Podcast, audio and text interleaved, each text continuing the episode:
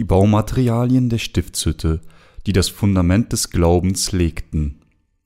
2. Mose 25, 1 bis 9 Und der Herr redete mit Mose und sprach, Sage den Israeliten, dass sie für mich eine Opfergabe erheben von jedem, der es freiwillig gibt. Das ist aber die Opfergabe, die ihr von ihnen erheben sollt. Gold, Silber, Kupfer, blauer und roter Purpur, Scharlach, feine Leinwand, Ziegenhaar, rotgefärbte Widderfelle, Dachsfelle, Akazienholz, Öl für die Lampen, Spezerei, zum Salböl und zu wohlriechendem Räucherwerk, Onyxsteine und eingefasste Steine zum Priesterschurz und zur Brusttasche, und sie sollen mir ein Heiligtum machen, dass ich unter ihnen wohne, genau nach dem Bild, das ich dir von der Wohnung und ihrem ganzen Gerät zeige, sollt ihr's machen. Arme Leben. In einem Gedicht mit dem Titel Ein Lebenspsalm schrieb Henry Wadsworth Longfellow, sag mir nicht mit herben Kummer, Leben ist ein eitler Traum. Wenn Sie allerdings wirklich darüber nachdenken, sind die Leben der Menschen in der Tat sehr arm. Obwohl jedermanns Leben nach einem einsamen und vergänglichen Leben in der Wildnis der Welt vergeblich zu Staub zurückzukehren scheint, ist die Erde nicht der endgültige Bestimmungsort. Das endgültige Ende des Lebens einer jeder Person wird wegen der Sünde das ewige, furchtbare Leiden der Hölle sein. Dennoch sind die Menschen in der Regel gleichgültig gegenüber ihrem eigenen Tod und der Welt jenseits des Grabes. Während sie in dieser Welt sind, leben Menschen ohne irgendein Ziel, laufen in Richtung Hölle und sind unfähig, Gott zu treffen der die Erlösung erfüllt hat. Das ist das Leben. Aber wenn dies tatsächlich alles wäre, was es im Leben gibt, wie arm und erbärmlich wären wir dann? Hinsichtlich solcher Leben wartet das der Messias, wenn die Menschen gedankenlos in diese Welt geworfen werden, wären, nur um ziellos herumzulaufen und in der Dunkelheit zu verschwinden, würden sie tatsächlich erbärmliche und miserable Existenzen führen. Wir können all dies erkennen, wenn wir auf die um uns herum blicken. Als ich neulich in einem Auto saß, sah ich einen älteren Mann, etwa 60 Jahre alt, die Straße entlang gehen. Er lief mit dem Rücken zu mir, sein Kopf war nach unten geneigt und seine Schultern gesenkt. Im Ganzen sah er sehr einsam aus. Als ich hubte, drehte er sich um, und ich sah, dass sein Gesicht voller Sorgen war. Als ich den Ausdruck dieses älteren Mannes sah, überlegte ich einen Moment. Dieser ältere Mann fühlte vermutlich, wie leer sein Leben war. Die Einsamkeit in diesem Fall und dazu das Gefühl der Leere ließ ihn vielleicht sogar noch mehr die Sinnlosigkeit seines Lebens spüren. Nicht nur das Leben dieses Mannes, sondern von allen sind in der Tat erbärmlich. Während die Zeit an ihnen vorüberfliegt, bemerken die Menschen nicht einmal, dass sie alt werden, bis sie plötzlich tiefe Falten an sich entdecken. Viele von ihnen sind so vielen Schwierigkeiten in ihrem Leben begegnet, dass sie nicht einmal die Chance hatten, innezuhalten, sich umzudrehen und zu sehen, wohin sie gegangen waren. Obwohl alle Eltern in ihrem Leben hart für ihre Kinder und Familien gearbeitet haben, können Worte nicht ihre Traurigkeit beschreiben, weil wenn sie ihrem eigenen Sonnenuntergang gegenüberstehen, nichts von ihrem Leben übrig bleibt, von ihren Gefühlen eingenommen, werden sie bald von Tränen überwältigt.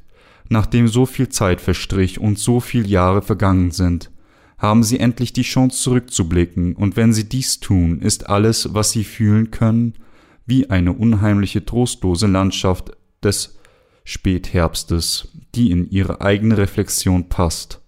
Mit dem Herbst, wenn alle Blätter heruntergefallen sind und nur noch der trübe Winter bevorsteht, bemerken sie, dass ihr Leben auch bald auf diese Weise verschwinden wird. Sie würden es natürlich bedauern, dass sie so lange gebraucht haben, um dies zu begreifen. Welche Hoffnung hätten diese Menschen, wenn sie im Begriff sind, zu sterben, ohne den Herrn getroffen zu haben? Solche Menschen, die zu ihrem Ende kommen, ohne den Messias getroffen zu haben, sind für immer bemitleidenswert. Ich selbst hätte auch so ein erbärmliches Leben geführt, wenn ich nicht den Herrn getroffen hätte. Wie ist es mit ihnen? Wohin würden sie jetzt gehen, wenn sie auch nicht den Herrn getroffen hätten? Es gibt zu viele Menschen auf dieser Welt, die, weil sie nicht in der Lage waren, dem Herrn zu begegnen, ihr eigenes Unglück reserviert haben.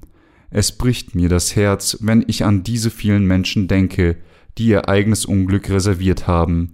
Alles, was Schweine zu tun haben, ist sich selbst zu nähren, bis ihr Ende bevorsteht. Aber unser Leben unterscheidet sich von diesen Schweinen, denn wir müssen über die Gegenwart hinaus in die ewige Zukunft schauen. Viele Menschen begegnen ihren letzten Tag voller Bedauern. Obwohl sie wissen, dass es das ewige Himmelreich gibt, erkennen sie an, dass sie zu ungeeignet sind, um es zu betreten. Denn sie sind voller Sünde geblieben. Dass es so viele solche Leben voll von Bedauern gibt, macht mich nur wegen ihres traurigen Schicksals wehmütig und traurig. Wenn wir über diese Leben nachdenken, dass sie nicht in der Lage sind, an den von Gott vorbereiteten guten Ort zu gehen, und dass sie von dieser Welt verschwinden sollen, ohne den wahren Zweck ihres Lebens erfüllt zu haben, können wir diese Seelen nur bemitleiden und ihr Schicksal beklagen. Deshalb wird das Leben oft mit einer Seereise über einen stürmischen und schwierigen Ozean verglichen. Mit Bezug auf das Leben sagen Menschen, dass es sei, als würde man auf einem solchen Ozean leben und versuchen in der Bitterkeit der menschlichen Welt zu überleben. Denn von ihrer Geburt bis zu ihrem Tod müssen sie leiden, treten und schreien, nur um zu überleben. Wenn wir uns selbst daran erinnern, dass dies ist, was das Leben betrifft, erkennen wir mit Sicherheit, dass es von entscheidender Bedeutung ist, allen Menschen die Wahrheit der Stiftshütte zu erklären und ihnen zu helfen, dem Herrn zu begegnen. Warum? Weil durch die Opfergabe Gott diesen sündigen Menschen ihre Erlösung von den Sünden gibt, indem er ihnen in seinem eigenen Haus begegnet. Die Stiftshütte ist das Haus Gottes, das in der Wüste errichtet wurde. In diesem Haus Gottes, die Stiftshütte, begegnet Gott den Sündigen durch die Gnade der Vergebung der Sünden die durch die Opfergabe erfüllt wird. Gott sagt uns, ich werde euch veranlassen, mein Haus zu bauen, in dem ich wohnen werde, und ich werde euch in dieser Stiftshütte auf dem Gnadenthron begegnen. Nur in der Stiftshütte, dem Haus Gottes, wird jemandem die Möglichkeit gegeben, Gott zu begegnen. Dieser Glaube an die Wahrheit der Stiftshütte kann nicht gegen etwas anderes dieser Welt eingetauscht werden, und es ist die wertvollste, was zu keinem Preis gekauft werden kann. Ich glaube, dass für diejenigen von uns, die den christlichen Glauben haben, der an Jesus Christus als unseren Erlöser glaubt, der exakte Wissen und der richtige Glaube an diese Stiftshütte der Weg ist, einen noch mehr gesegneten Weg zu beschreiben. Wir leben unsere gesegneten Leben. Mein Herz ist erfüllt mit dem glücklichen Gedanken und ich frage mich, ob es noch jemanden gibt, der solch ein gesegnetes Leben lebt, wie wir es leben, obwohl Leben solch eine erbärmliche Existenz ist, machen viele Menschen mit ihrem Leben weiter und sind vollkommen ahnungslos gegenüber ihrem eigenen Schicksal. Aber Gott möchte sie erkennen lassen, wie eigensinnig ihr Leben vor ihm ist und ihre Herzen bereuen lassen. Sie versuchen andererseits immer noch ihr Leben zu leben, ohne auf das Evangelium zu hören, das Gott ihnen frei gegeben hat, und ohne auch nur den kleinsten Raum in ihren Herzen zu öffnen. Zweite Mose erzählt uns von den zehn Plagen, die Gott dem Pharao sandte. Insgesamt zehn Plagen wurden über das Land Ägypten gebracht. Gott hatte dem Pharao befohlen, sein in Ägypten lebendes Landvolk ziehen zu lassen. Er sagte dem Pharao, dass wenn er ihm nicht gehorchen würde, er zehn Plagen zu ihm bringen würde. Aber der Pharao hörte nicht auf das, was Gott ihm gesagt hatte widerstand seinem Befehl in Sturheit und erhielt schließlich alle zehn Plagen, die Gott angedroht hatte. Pharaos Hartnäckigkeit war falsch. Außerdem bestand der Grund, warum er das Volk Israel erst nach Erhalt aller Strafen Gottes ziehen ließ, darin, weil er von Satan gehalten wurde. Das bezieht sich auf unsere eigenen falschen Widerspenstigkeit, die in jedem von uns vorhanden ist. Solche Menschen können jedoch immer noch die von Gott in seiner Stiftshütte festgelegte Vergebung der Sünde erhalten und im Glauben mit ihm leben. Doch diese Menschen sind so eigensinnig mit der Sturheit eines Esels, dass sie es weiterhin ablehnen, an Gottes Wahrheit zu glauben. Das ist der Grund, weshalb es so viele Menschen gibt, die versagen, den Gott der Wahrheit zu begegnen. ihr Leben als Sünder leben und letztlich ihre eigenen Zerstörung gegenüberstehen. Dies macht mich traurig und bekümmert. Zu viele Menschen sind viel zu eigensinnig vor Gott. Weil solche Menschen für eine Weile nachgeben, wenn sie Schwierigkeiten gegenüberstehen, aber dann gleich wieder dorthin zurückkehren, wo sie waren, wo sie den Willen Gottes verworfen haben und wieder ihre widerspenstige Wege aufnehmen, würden sie ihren zweiten Plage gegenüberstehen. Mit der zweiten Plage geben sie ein bisschen nach, aber das würde nicht lange dauern, denn sie würden wieder anfangen, Gott nicht zu gehorchen und ihn herauszufordern. Und so sind sie ihrer dritten Plage ausgesetzt, gefolgt von ihren vierten, fünften, sechsten, siebten, achten und neunten Plage, bis sie sich schließlich nach der letzten Plage ergeben und vernichtet werden. Wenn die letzte Plage kommt, wird es viele Menschen geben, die das Leiden der Hölle tragen werden, weil sie nicht an das glaubten, was der Messias für sie getan hat. Wie töricht sind die Leben solcher Menschen, deshalb ist jedermanns Leben so erbärmlich. Obwohl die Leben der Menschen nur armselig vor Gott sind, müssen sie erkennen, dass Gott in der Stiftshütte zu begegnen ein großer Segen für sie ist, und mit dieser Erkenntnis auf dem Wort der Stiftshütte verweilen die Opfer, die Gott von uns verlangt. Gott befahl Mose auf den Berg Sinai zu kommen und gab ihm eine ganze Reihe seines Gesetzes. Zuallererst gab er Mose die zehn Gebote. Du sollst keine anderen Götter haben neben mir, du sollst dir kein Bildnis noch irgendein Gleichnis machen, bete sie nicht an und diene ihnen nicht. Du sollst den Namen des Herrn deines Gottes nicht missbrauchen. Gedenke des Sabbattages, dass du ihn heiligst, du sollst deinen Vater und deine Mutter ehren. Du sollst nicht töten, du sollst nicht Ehe brechen, du sollst nicht stehlen, du sollst nicht falsch Zeugnis reden, wieder deinen Nächsten, du sollst nicht begehren. Darüber hinaus sprach Gott zu ihnen über andere Gesetze, die die Israeliten in ihrem täglichen Leben zu halten hatten. Es waren insgesamt 613 Gebote Gottes. Diese 613 Gebote umfassten solche Aspekte wie das, was zu tun ist, wenn die Israeliten ihr Vieh verloren, was zu tun ist, wenn das Vieh eines anderen in ein Loch gefallen ist, dass sie keinen Inzest begehen sollten, dass wenn sie Diener hätten, sie im siebten Jahr freilassen müssen, dass wenn sie ihren weiblichen Diener ihren ledigen männlichen Diener heiraten ließen und ein Kind hatten, sie den männlichen Diener alleine im siebten Jahr gehen lassen sollten, und so weiter und so fort. Gott sagte Mose all diese ethischen Gesetze, die die Israeliten im Glauben an Gott in ihrem täglichen Leben einhalten mussten.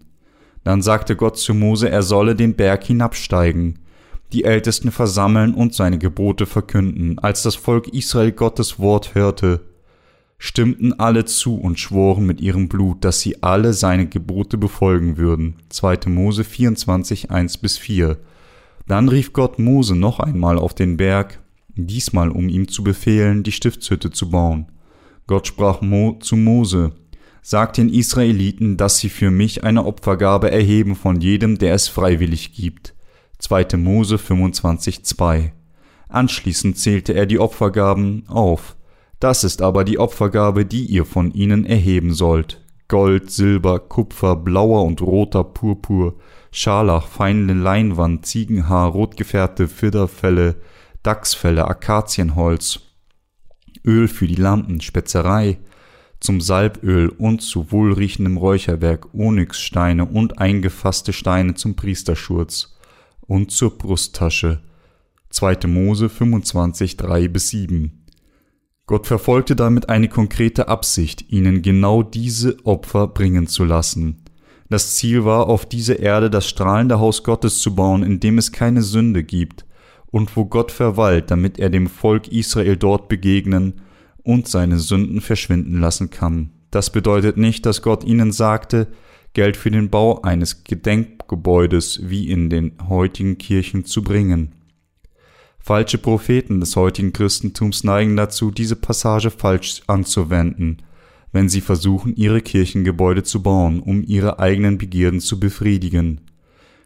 Im Gegensatz dazu sagte Gott den Israeliten, ihm diese Opfer zu bringen, damit er sie nutzen würde, um sein eigenes Haus zu bauen und sie reichlich dort segnen würde. Tatsächlich bestand der Grund darin, warum Gott diese Opfer erhielt, um uns von unseren Sünden zu befreien und uns von unserem Gericht zu retten.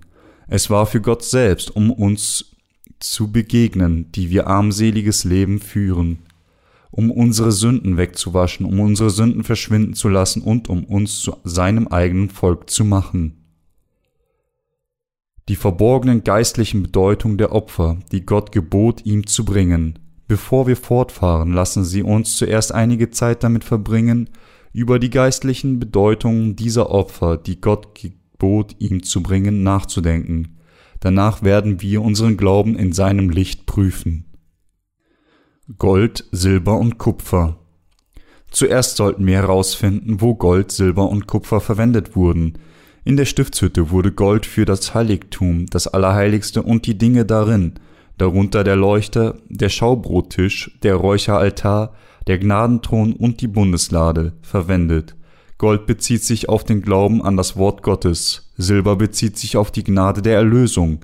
Es sagt uns, dass wir den Glauben haben müssen, der an die Gabe der Erlösung glaubt, die alle in vom Messias gegeben wurde, und den Glauben, der glaubt, dass unser Herr alle unsere Sünden auf sich genommen hat und für uns gerichtet wurde.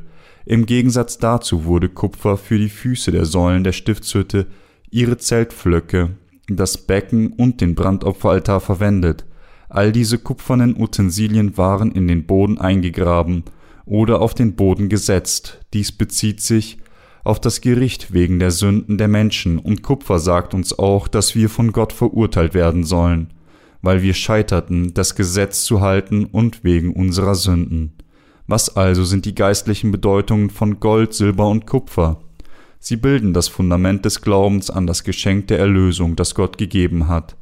Die Bibel sagt uns, dass wir alle Sünder sind, die das Gesetz nicht vollständig halten können, dass wir deshalb wegen unserer Sünden sterben sollten und dass der Herr statt unseres eigenen Todes auf diese Erde kam und für unsere Sünden an unserer Stelle verurteilt wurde, indem er die Opfergabe des Sündopfers wurde, die in der Stiftshütte gegeben wurde.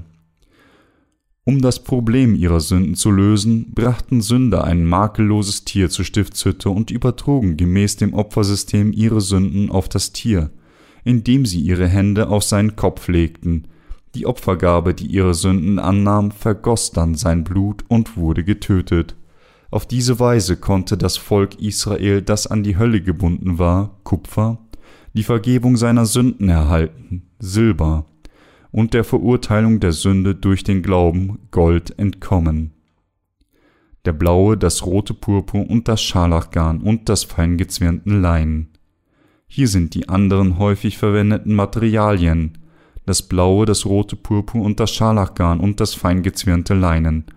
Diese Garne wurden für das Tor der, des Hofes der Stiftshütte, das Tor des Heiligtums und dem Vorhang zwischen dem Heiligtum und dem Allerheiligsten verwendet.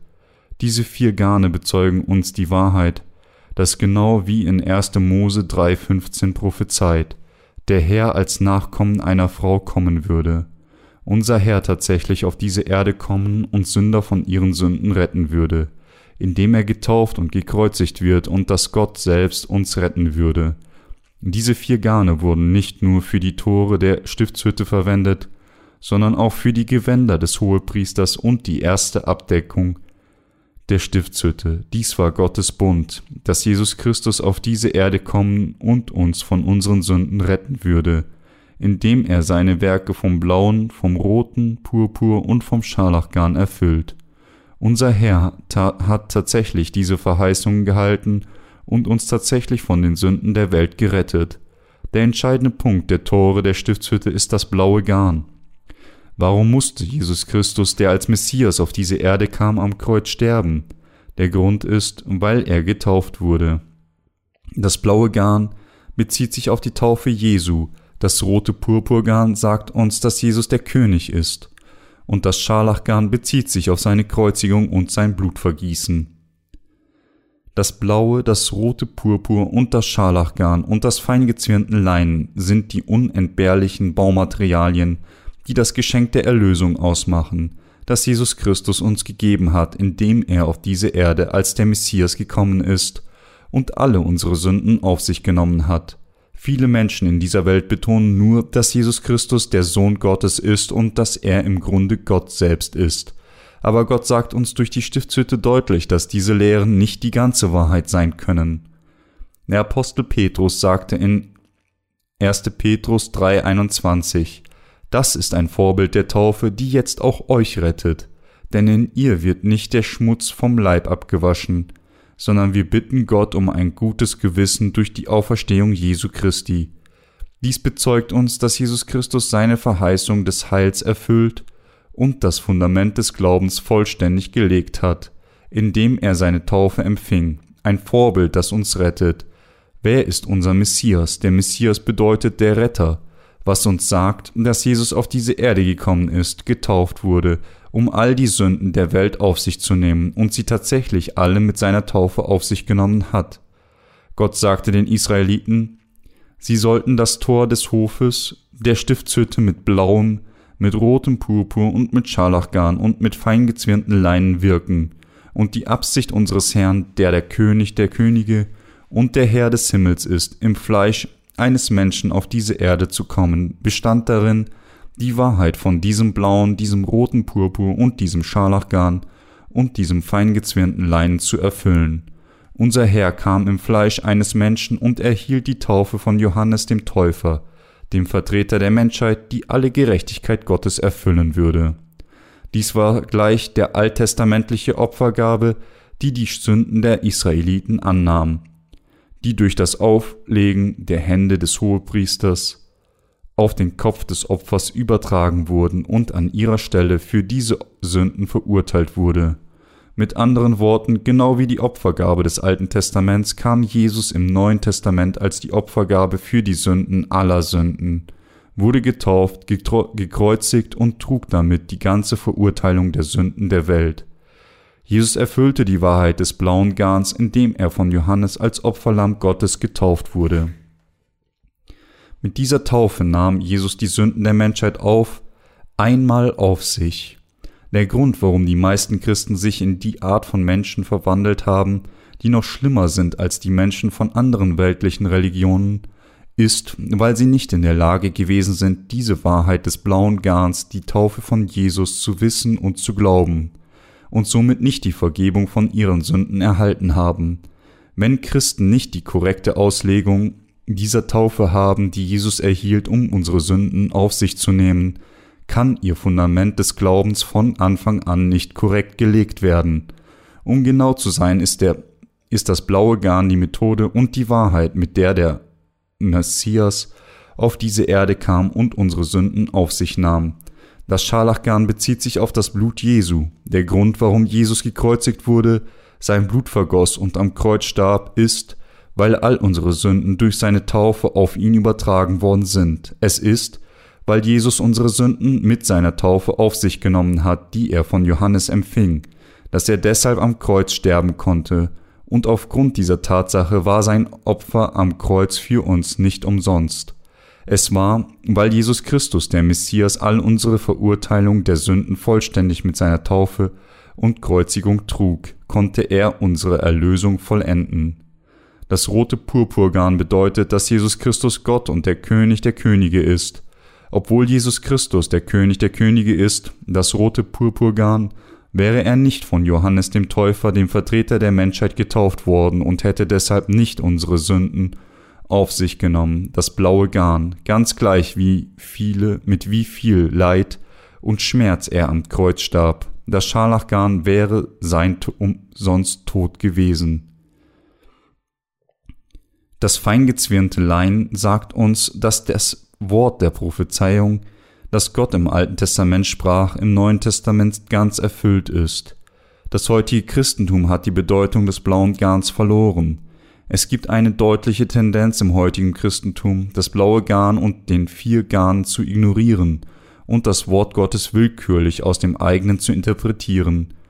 Diese große Sünde wird mit Sicherheit verurteilt werden das blaue, das rote Purpur und das Scharlachgarn und das feingezwirnte Leinen, die für das Tor des Hofes der Stiftshütte verwendet wurden, erzählen uns die Wahrheit der Erlösung, dass um uns von unseren Sünden zu retten, Jesus Christus, unser Messias, auf diese Erde im Fleisch eines Menschen kommen musste und getauft und gekreuzigt werden musste. Jesus nahm all unsere Sünden auf sich. Wie nahm Jesus unsere Sünden auf sich? Er nahm sie durch die Taufe, die er von Johannes erhielt, nur durch das Annehmen unserer Sünden auf sich, konnte Jesus zu unserem wahren Erlöser werden. Deshalb mussten die Tore der Stiftshütte auf diesen vier Garn gewirkt werden, weil sie uns erzählen, dass Jesus, der auf dieser Erde kam, getauft wurde, sein Blut am Kreuz vergoss und wieder von den Toten auferstanden ist. Gott selbst ist. Das ist der Grund, warum das Tor der Stiftshütte aus diesem blauen, diesem roten Purpur und diesem Scharlachgarn und feingezwirnten Leinen gefertigt war. Jesus ist die Tür der Erlösung, die uns in das Himmelreich führt. Diese Tür ist eine Tür aus blauem, aus rotem Purpur und aus Scharlachgarn und feingezwirntem Leinen gewirkt. Jesus ist der Retter der Sünder, die Taufe Jesu und seine Kreuzigung ist sein Geschenk der Rettung, das Sünder von ihren Sünden gerettet hat. Es ist, weil das heutige Christentum gescheitert ist. Die Taufe Jesu richtig zu verstehen, dass es dem wahren Gott nicht begegnen konnte und stattdessen zu einer der vielen weltlichen Religionen wurde, was unseren Glauben betrifft. Müssen wir daher zuerst das feste Fundament des Glaubens an die Wahrheit des blauen, des roten Purpur und des Scharlachgarns legen. Das Fundament des Glaubens ist die Tatsache, dass unser Herr auf diese Erde kam und sie und mich von den Sünden der Welt durch sein blaues, sein rotes Purpur und sein Scharlachgarn und das feingezwirnte Leinen gerettet hat. Jesus kam auf diese Erde und hat die Gabe der Rettung vollendet, die uns mit seiner Taufe und dem Blut am Kreuz von all unseren Sünden gerettet hat. Genauer gesagt, Jesus kam im Fleisch eines Menschen auf diese Erde, nahm die Sünden der Welt durch seine Taufe auf sich, sühnte alle unsere Sünden mit seinem Blut am Kreuz und trug so die Verurteilung unserer Sünden durch das Sterben am Kreuz. Dieser Jesus, der uns so durch das Wasser und das Blut 1. Johannes 5, 4 bis 8 gerettet hat, ist grundlegend der Herr der Schöpfung, der uns geschaffen hat und der eine, der uns die Gabe der Rettung gegeben hat, die uns gerettet hat. Dieser Jesus, der uns von all unseren Sünden und der Verurteilung gerettet hat, ist unser wahrer Retter geworden. Das ist, was die Baumaterialien der Stiftshütte uns erzählen. Deshalb müssen wir unseren Glauben durch Glauben an diese Materialien fest etablieren. Wenn wir an diesen Jesus glauben, der als unser Messias, als unser Retter gekommen ist, müssen wir von ganzem Herzen klar und definitiv an die Taufe glauben, die er erhalten hat, an die Verurteilung, die er für uns am Kreuz trug, und an seine Auferstehung von den Toten, der Retter, der uns durch seine Taufe und das Blut, das er am Kreuz vergoss, das Geschenk unserer Erlösung von all unseren Sünden gegeben hat war nicht nur ein Mensch, sondern er war der Schöpfer, der die Menschheit und das ganze Universum geschaffen hat.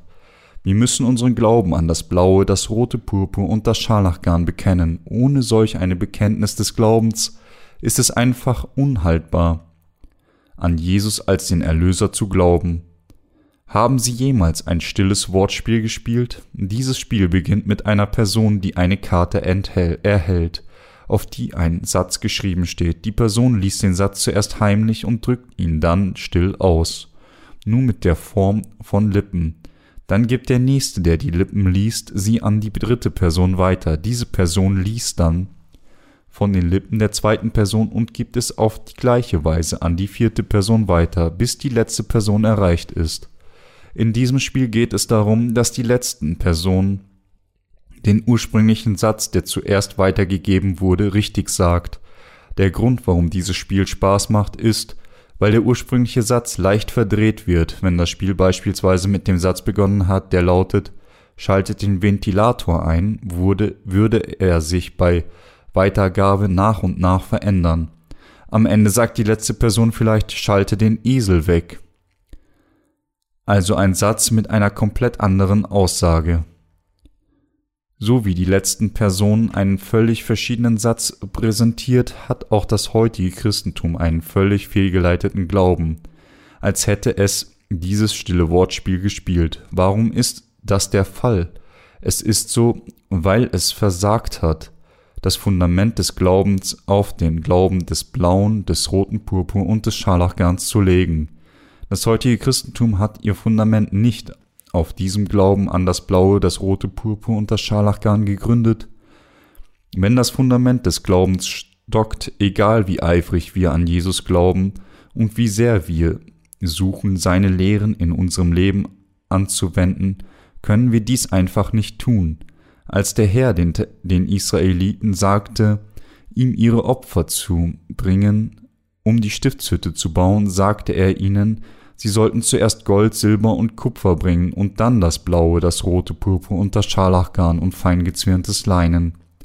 Diese Baumaterialien zeigen uns alle, dass Jesus uns durch seine von Johannes empfangene Taufe seines Blutes am Kreuz und seine Auferstehung gerettet hat.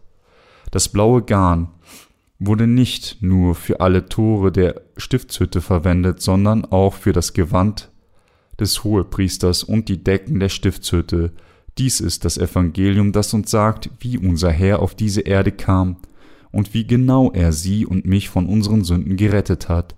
Als solches sagte es uns, wie wichtig diese vier Grundbestandteile des Glaubens, das heißt das Blaue, das Rote, Purpur und das Scharlachgarn und das feingezwirnte Lein wirklich für unseren Glauben sind. Basierend auf diesem Wort müssen wir all unsere Fundament des Glaubens festlegen. Nur dann können wir an Gott glauben und unsere Vergebung der Sünden empfangen. Seine Diener werden diese Worte danach verbreiten, und wenn der Herr wiederkommt, solche Menschen des Glaubens sein, die zuversichtlich vor Gott mit diesem Glauben stehen können. In Korea ist es wahr, dass es immer noch Todiismus gibt, der alles Fremde für besser hält. Diese Tendenz ist auch bei den Theologen meines Landes vorhanden, die großes Vertrauen in das setzen, was westliche Theologen gesagt haben, und sich noch mehr auf ihre Worte als auf das Wort Gottes verlassen. Sie müssen von dieser Unkenntnis befreit werden und sie müssen wirklich an das Wort Gottes glauben, auf ihn vertrauen und von ihm abhängig sein. Denn die Wahrheit vor der Taufe unseres Herrn, von seinem Blut und der Tatsache, dass er Gott selbst ist, ist grundlegend die Tür unseres, unserer Rettung geworden. So wie der Apostel Petrus bekannte, du bist Christus, das lebendigen Gottes Sohn. Matthäus 16, 16. Wenn sie an Gott glauben und wenn sie glauben, dass der Herr auf diese Erde kam, um uns von unseren Sünden zu retten, dann müssen sie auch wissen und glauben, dass der Herr unser wahrer Gott der, des, der Rettung geworden ist, indem er mit seiner Taufe unsere Sünden auf sich nahm, am Kreuz starb und wieder von den Toten auferstanden ist. Die Taufe unseres Herrn und das Blut am Kreuz sind die Fundamente des wahren Glaubens, die uns ermöglichen, das Geschenk der Erlösung zu empfangen.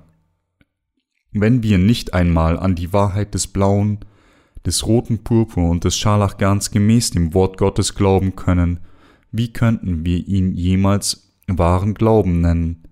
Das Gesetz ist der Schatten der guten Dinge, die kommen. Die Baumaterialien der Stiftshütte zeigen uns, dass unser Herr auf diese Erde im Fleisch eines Menschen kam, unsere Sünden mit seiner Taufe auf sich nahm, die Verurteilung unserer Sünden mit seiner Kreuzigung trug, wieder von den Toten auferstand und dadurch unser Retter geworden ist. Mit dem blauen, dem roten Purpur und dem Scharlachgarn versprach unser Herr im Alten Testament, dass er uns das Geschenk der Erlösung geben würde.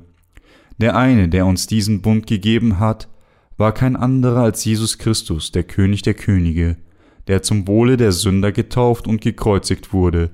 Dieser Gott, mit anderen Worten, kam zu uns als unser Gott, der Messias. Deshalb müssen wir das Fundament unseres Glaubens legen, indem wir diese Wahrheit vollständig kennen und an sie glauben. Durch Glauben an das Evangelium des Wassers und des Geistes müssen wir alle das Geschenk der Rettung empfangen. Gold, Silber und Kupfer waren auch die Materialien, die für die Stiftshütte verwendet wurden. Diese Materialien beziehen sich auf das Fundament unseres Glaubens. Vor Gott können wir nicht umhin, als aufgrund unserer Sünden in die Hölle geworfen zu werden. Aber zu solchen Menschen wie uns, die glauben, hat unser Herr das Geschenk der Erlösung gegeben als die Opfergabe für die ganze Menschheit wurde Jesus Christus von Johannes getauft, wurde gekreuzigt und hat uns dadurch vollständig von unseren Sünden gerettet. Es gab keine Möglichkeit für uns, die Hölle zu vermeiden, denn wir wussten nur, dass wir gebunden waren, für unsere Sünden verurteilt zu werden und wussten nicht, wie wir den Glauben haben könnten, der all unsere Sünden verschwinden lässt. Aber in Gott gab es die Gabe der Rettung, dass Jesus auf diese Erde kam, all unsere Sünden mit seiner Taufe auf sich annahm, am Kreuz starb und damit all die Probleme unserer Sünden und Verurteilung gelöst hat, ist die Gabe der Erlösung. Wir werden durch unseren Glauben von unseren Sünden gerettet, durch Glauben, dass Gott sein Werk unseres Heils vervollständigte und uns das Geschenk dieses Heils gegeben hat. Deshalb sagte Gott, ihm den Glauben des Goldes, Silber und Kupfer zu bringen, denn er hat diejenigen, die nicht anders konnten, als an die Hölle gebunden zu sein, vollständig gerettet, indem er ihnen das Geschenk der Erlösung gab. Es ist, weil der Herr uns in der Tat gerettet hat, indem er auf diese Erde kam, all unsere Sünden auf sich nahm und all unsere Verurteilung trug, dass wir vollständig vor Gott durch Glauben an diese Gabe der Rettung gerettet worden sind. Jesus Christus ist jetzt unser vollkommener Retter geworden. Wir müssen daher fest an unserem Glauben an seine Gabe der Rettung festhalten, denn das blaue, das rote Purpur und das Scharlachgarn und das feingezwirnte Leinen sind die Gaben des Glaubens. Gott möchte nicht, dass wir willkürlich und blind glauben, ohne überhaupt irgendetwas zu wissen. Ziegenhaar, rot gefärbte Widderfelle und Dachsfelle, diese wurden verwendet, um die Decken der Stiftshütte herzustellen. Die erste Decke war aus blauem, aus rotem Purpur und aus Scharlachgarn und fein gezwirntem Leinen gewirkt, auf die die zweite Decke von Ziegenhaar gelegt wurde. Diese wurde dann von rot gefärbten Widderfellen bedeckt und zuletzt wurden Dachsfelle darauf gelegt. Auf diese Weise bedeckten vier verschiedene Schichten von Decken die Stiftshütte. Die Decke, die zuletzt auf die Stiftshütte gelegt wurde, bestand aus Dachsfellen, so waren an der Oberfläche der Decke der Stiftshütte nur diese schwarzen Dachsfelle zu sehen. Ein Dachs ist ein Seeotter. Die Größe seines Fells ist ungefähr so groß wie ein Mensch oder etwas kleiner, und das Fell ist wasserdicht. Aus diesem Grund wurden die Dachsfelle als Decke für die oberste Schicht der Stiftshütte verwendet. Deshalb war das äußere Erscheinungsbild der Stiftshütte eher unscheinbar und es war gewiss kein angenehmer Anblick. Das sagt uns, dass als Jesus für uns auf diese Erde kam, er tatsächlich in solch einer niedrigen Form mit nichts Begehrenswertes in seiner Erscheinung kam. Die rot gefärbten Widderfälle sagen uns, dass Jesus Christus auf diese Erde kommen und um unseretwegen geopfert werden würde, während uns das Ziegenhaar sagt, dass er uns retten würde, indem er als unsere Opfergabe getauft wird und dadurch unsere Sünden auf sich nimmt und er am Kreuz geopfert wird. Die Materialien dieser Decken der Stiftshütte mit anderen Worten sind die Grundlagen unseres Glaubens. Diese Wahrheiten sind die Baumaterialien des Glaubens, die absolut nicht fehlen dürfen. Um uns das Geschenk der Erlösung zu geben, kam Jesus Christus als unsere eigene Opfergabe auf diese Erde. Im Alten Testament errichtete Gott das Opfersystem für die Vergebung der Sünden der Israeliten. Die makellosen Opfertiere, Böcke, Lämmer oder Stiere, nahmen die Sünden der Israeliten an, die auf sie durch das Auflegen der Hände übertragen wurden, wurden an ihrer Stadt getötet, vergossen ihr Blut und wurden verbrannt und retteten sie dadurch von all ihren Sünden. Jesus Christus kam als Opferlamm auf diese Erde und nahm unsere Sünden durch seine Taufe auf sich, das heißt durch das Auflegen von Händen, so wie die Opfergabe durch das Vergießen ihres Blutes getötet und auf dem Brandopferaltar für die Annahme der Sünden der Israeliten mit dem Auflegen der Hände verbrannt wurde, so trug auch Jesus Christus all die Verurteilung unserer Sünden, indem er getauft wurde und am Kreuz starb und hat uns dadurch von den Sünden der Welt gerettet, wie die Namen im Buch des Gerichts ausgelöscht wurden, indem das Blut der Opfergabe auf die Hörner des Brandopferaltars getan wurden, war es, weil Jesus getauft wurde und sein Blut vergoss, dass er unsere ewige Sühne mit diesem Blut vervollständigte und all die Sünden der Welt ausgelöscht hat, so sprechen alle Materialien der Stiftshütte zu uns von Jesus Christus und seine geistlichen Dienste, die uns sagen, dass er uns auf diese Weise von den Sünden der Welt gerettet hat. Vom Alten Testament zum Neuen Testament ist das Wort, dass Jesus uns von unseren Sünden gerettet hat, die ganze Wahrheit, völlig frei von Fehlern. Viele der heutigen Christen glauben nicht, dass Jesus Christus auf diese Erde als unsere Opfergabe kam und unsere Sünden mit seiner Taufe auf sich genommen hat, sondern sie glauben stattdessen nur an seinen Tod am Kreuz. Solch ein christlicher Glaube ist ein gesetzloses Tor des Hofes der Stiftshütte, das nur aus Scharlach und rotem Purpurgarn gewirkt ist. Das blaue Garn weggelassen.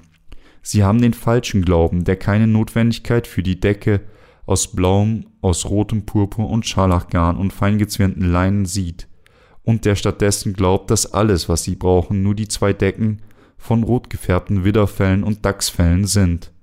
Wenn wir und die vier Gemälde der Stiftshütte überall auf der Welt ansehen, sind die meisten so gezeichnet, dass wir nicht die geringste Spur des blauen Garns finden können, weil die Menschen, die diese Bilder malten, unwissend vom Evangelium des Wassers und des Geistes sind, ist das Tor des Hofes der Stiftshütte in ihren Zeichnungen mit Scharlach und weißen Farben bedeckt.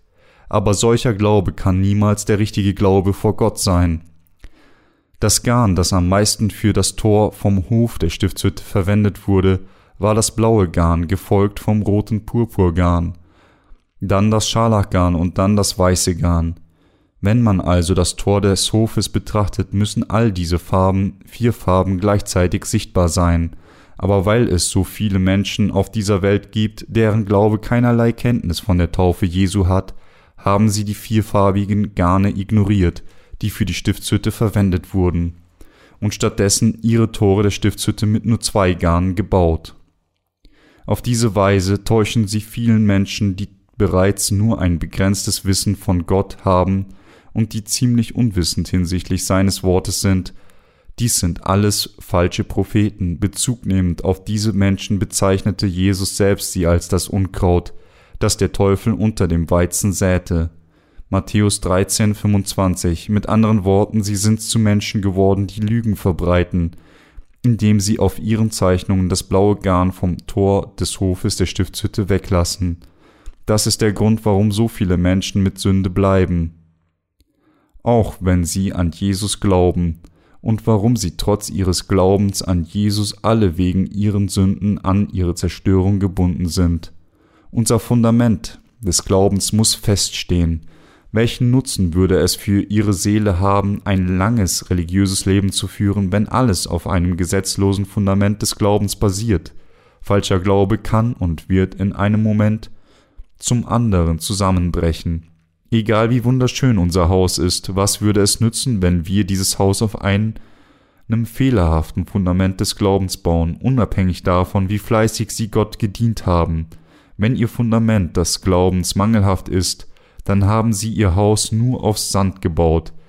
Wenn Stürme kommen, Winde wehen und Fluten ausbrechen, wird alles auf einmal zusammenbrechen. Aber was ist mit dem Glauben, dessen Fundament solide ist? Er fällt nie, egal wie sehr er geschüttelt wird. Gott sagte uns, dass ein Haus, das auf dem Felsen der Wahrheit gebaut wurde, das aus blauem, aus rotem Purpur und Scharlachgarn und auf fein gezwirnten Leinen gewirkt ist, niemals fallen wird. Dies ist tatsächlich der Fall.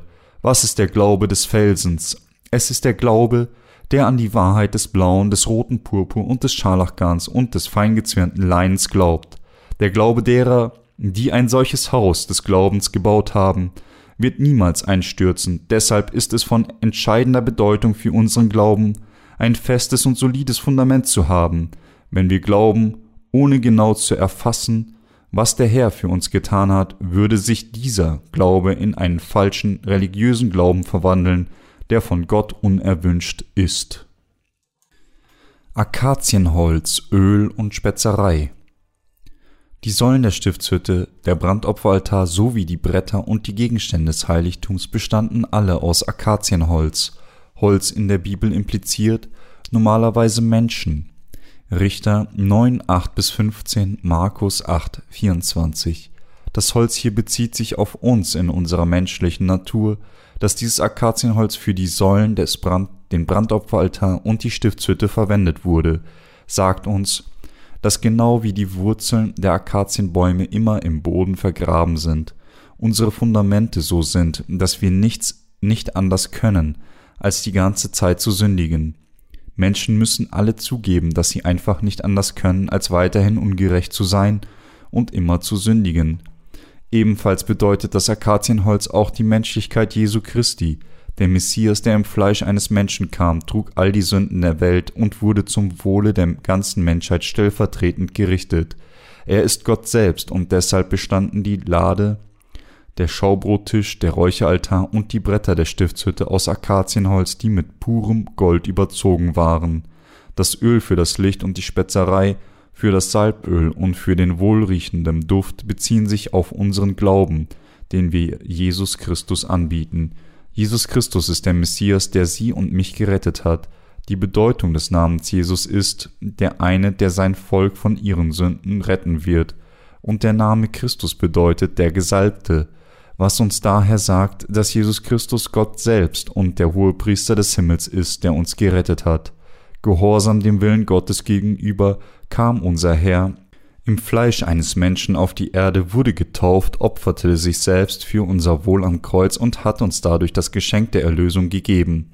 Die Rolle des Hohepriester, von Jesus besetzt, der uns unser Heil gegeben hat, war in der Tat das wundervollste Werk. Onyxsteine und andere Steine, die im Schurz und in die Brusttasche des Hohepriesters angebracht waren. Zwölf verschiedene Edelsteine werden hier erwähnt, die in den Schurz und in die Brusttasche des Hohepriesters angebracht wurden. Der Hohepriester trug zuerst ein Untergewand, darüber ein blaues Obergewand und über diesen einen den Schurz. Dann wurde die Brusttasche auf dem Schurz platziert, der während der Opferzeremonie getragen wurde, und auf dieser Brusttasche waren zwölf Edelsteine eingesetzt. Diese zeigten uns, dass die Rolle des Hohepriesters darin bestand, das Volk Israel sowie alle anderen Menschen der ganzen Welt an seiner Brust zu umarmen, vor Gott zu gehen und ihm ihre Opfergaben zu geben.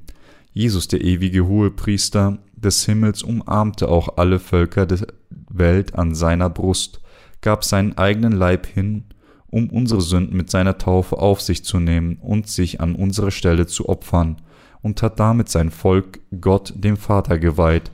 Die zwölf Edelsteine, die auf der Brusttasche platziert waren, beziehen sich auf alle Völker dieser Welt, um der Hohepriester, der sie trug, verweiste auf Jesus Christus hin, der alle Nationen der Welt gerettet und an seiner Brust umarmt hat. Das waren also die Opfergaben, die unser Gott den Israeliten auftrug, zu bringen, um die Stiftshütte für ihn zu bauen.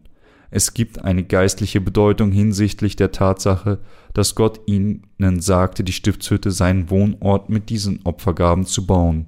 Das Volk Israel blieb immer sündig, weil es das Gesetz, das Gott ihnen gegeben hat, nicht halten konnten. Darum sagte Gott ihnen durch Mose die Stiftshütte zu bauen und gab ihnen das Opfersystem, durch das die Vergebung der Sünden durch die in der Stiftshütte gegebenen Opfergaben gewährt wurde. Mit anderen Worten, Gott löschte alle Sünden der Israeliten aus, indem er ihre Opfer annahm.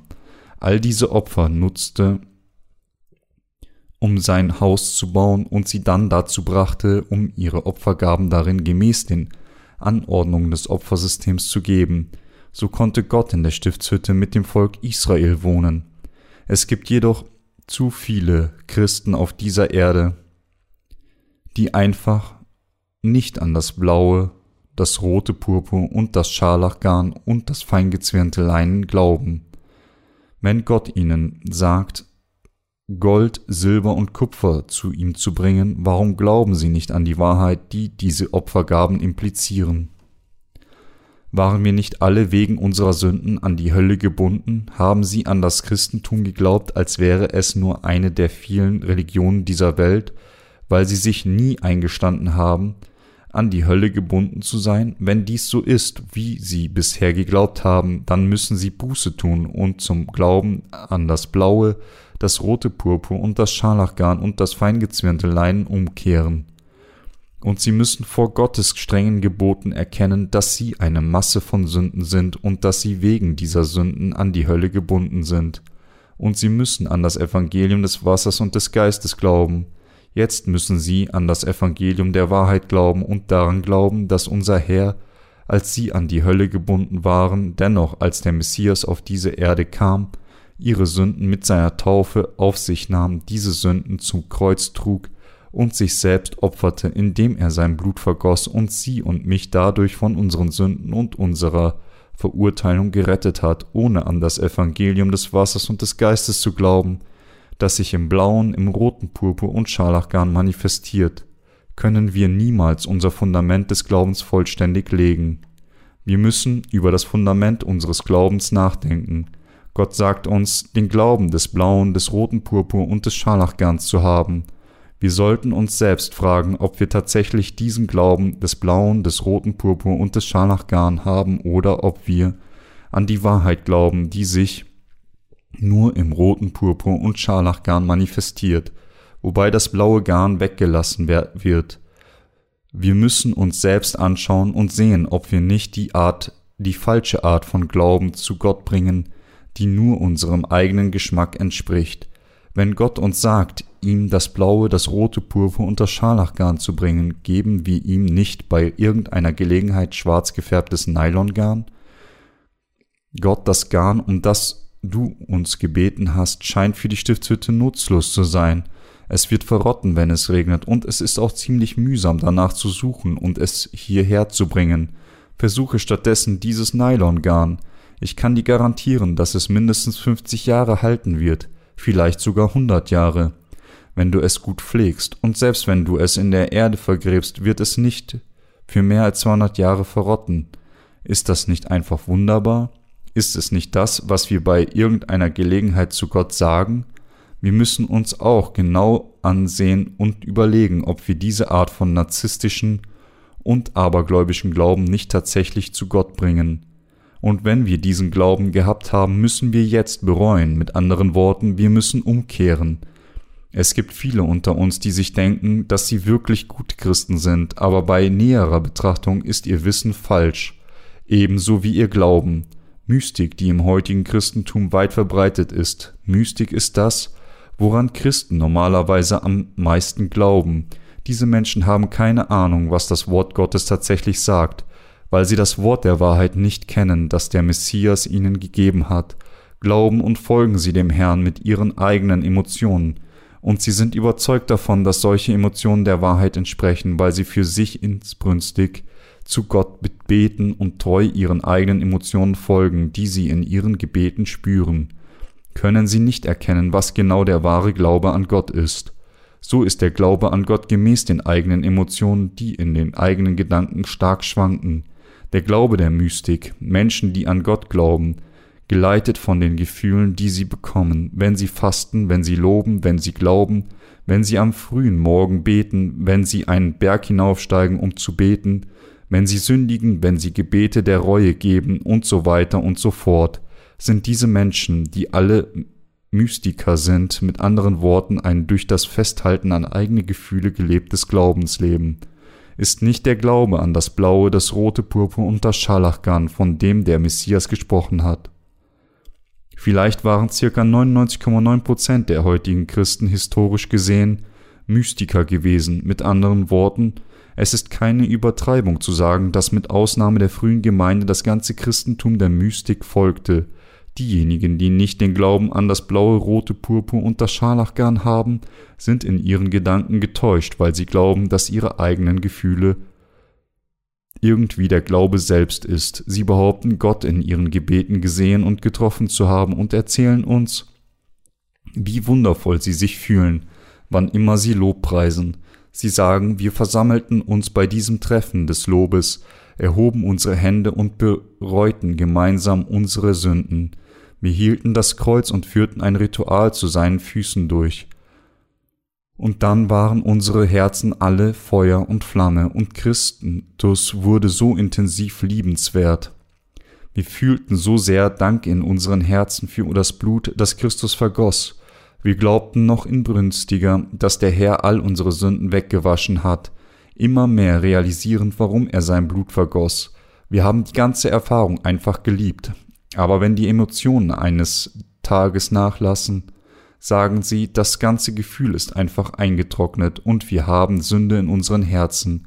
Kein anderer als diese Art von Glauben ist der Glaube der Mystik, unabhängig von den konfessionellen oder sektiererischen Unterschieden braucht jeder Christ den Glauben, der an die Wahrheit des blauen, des roten Purpur und des Scharlachgarns glaubt.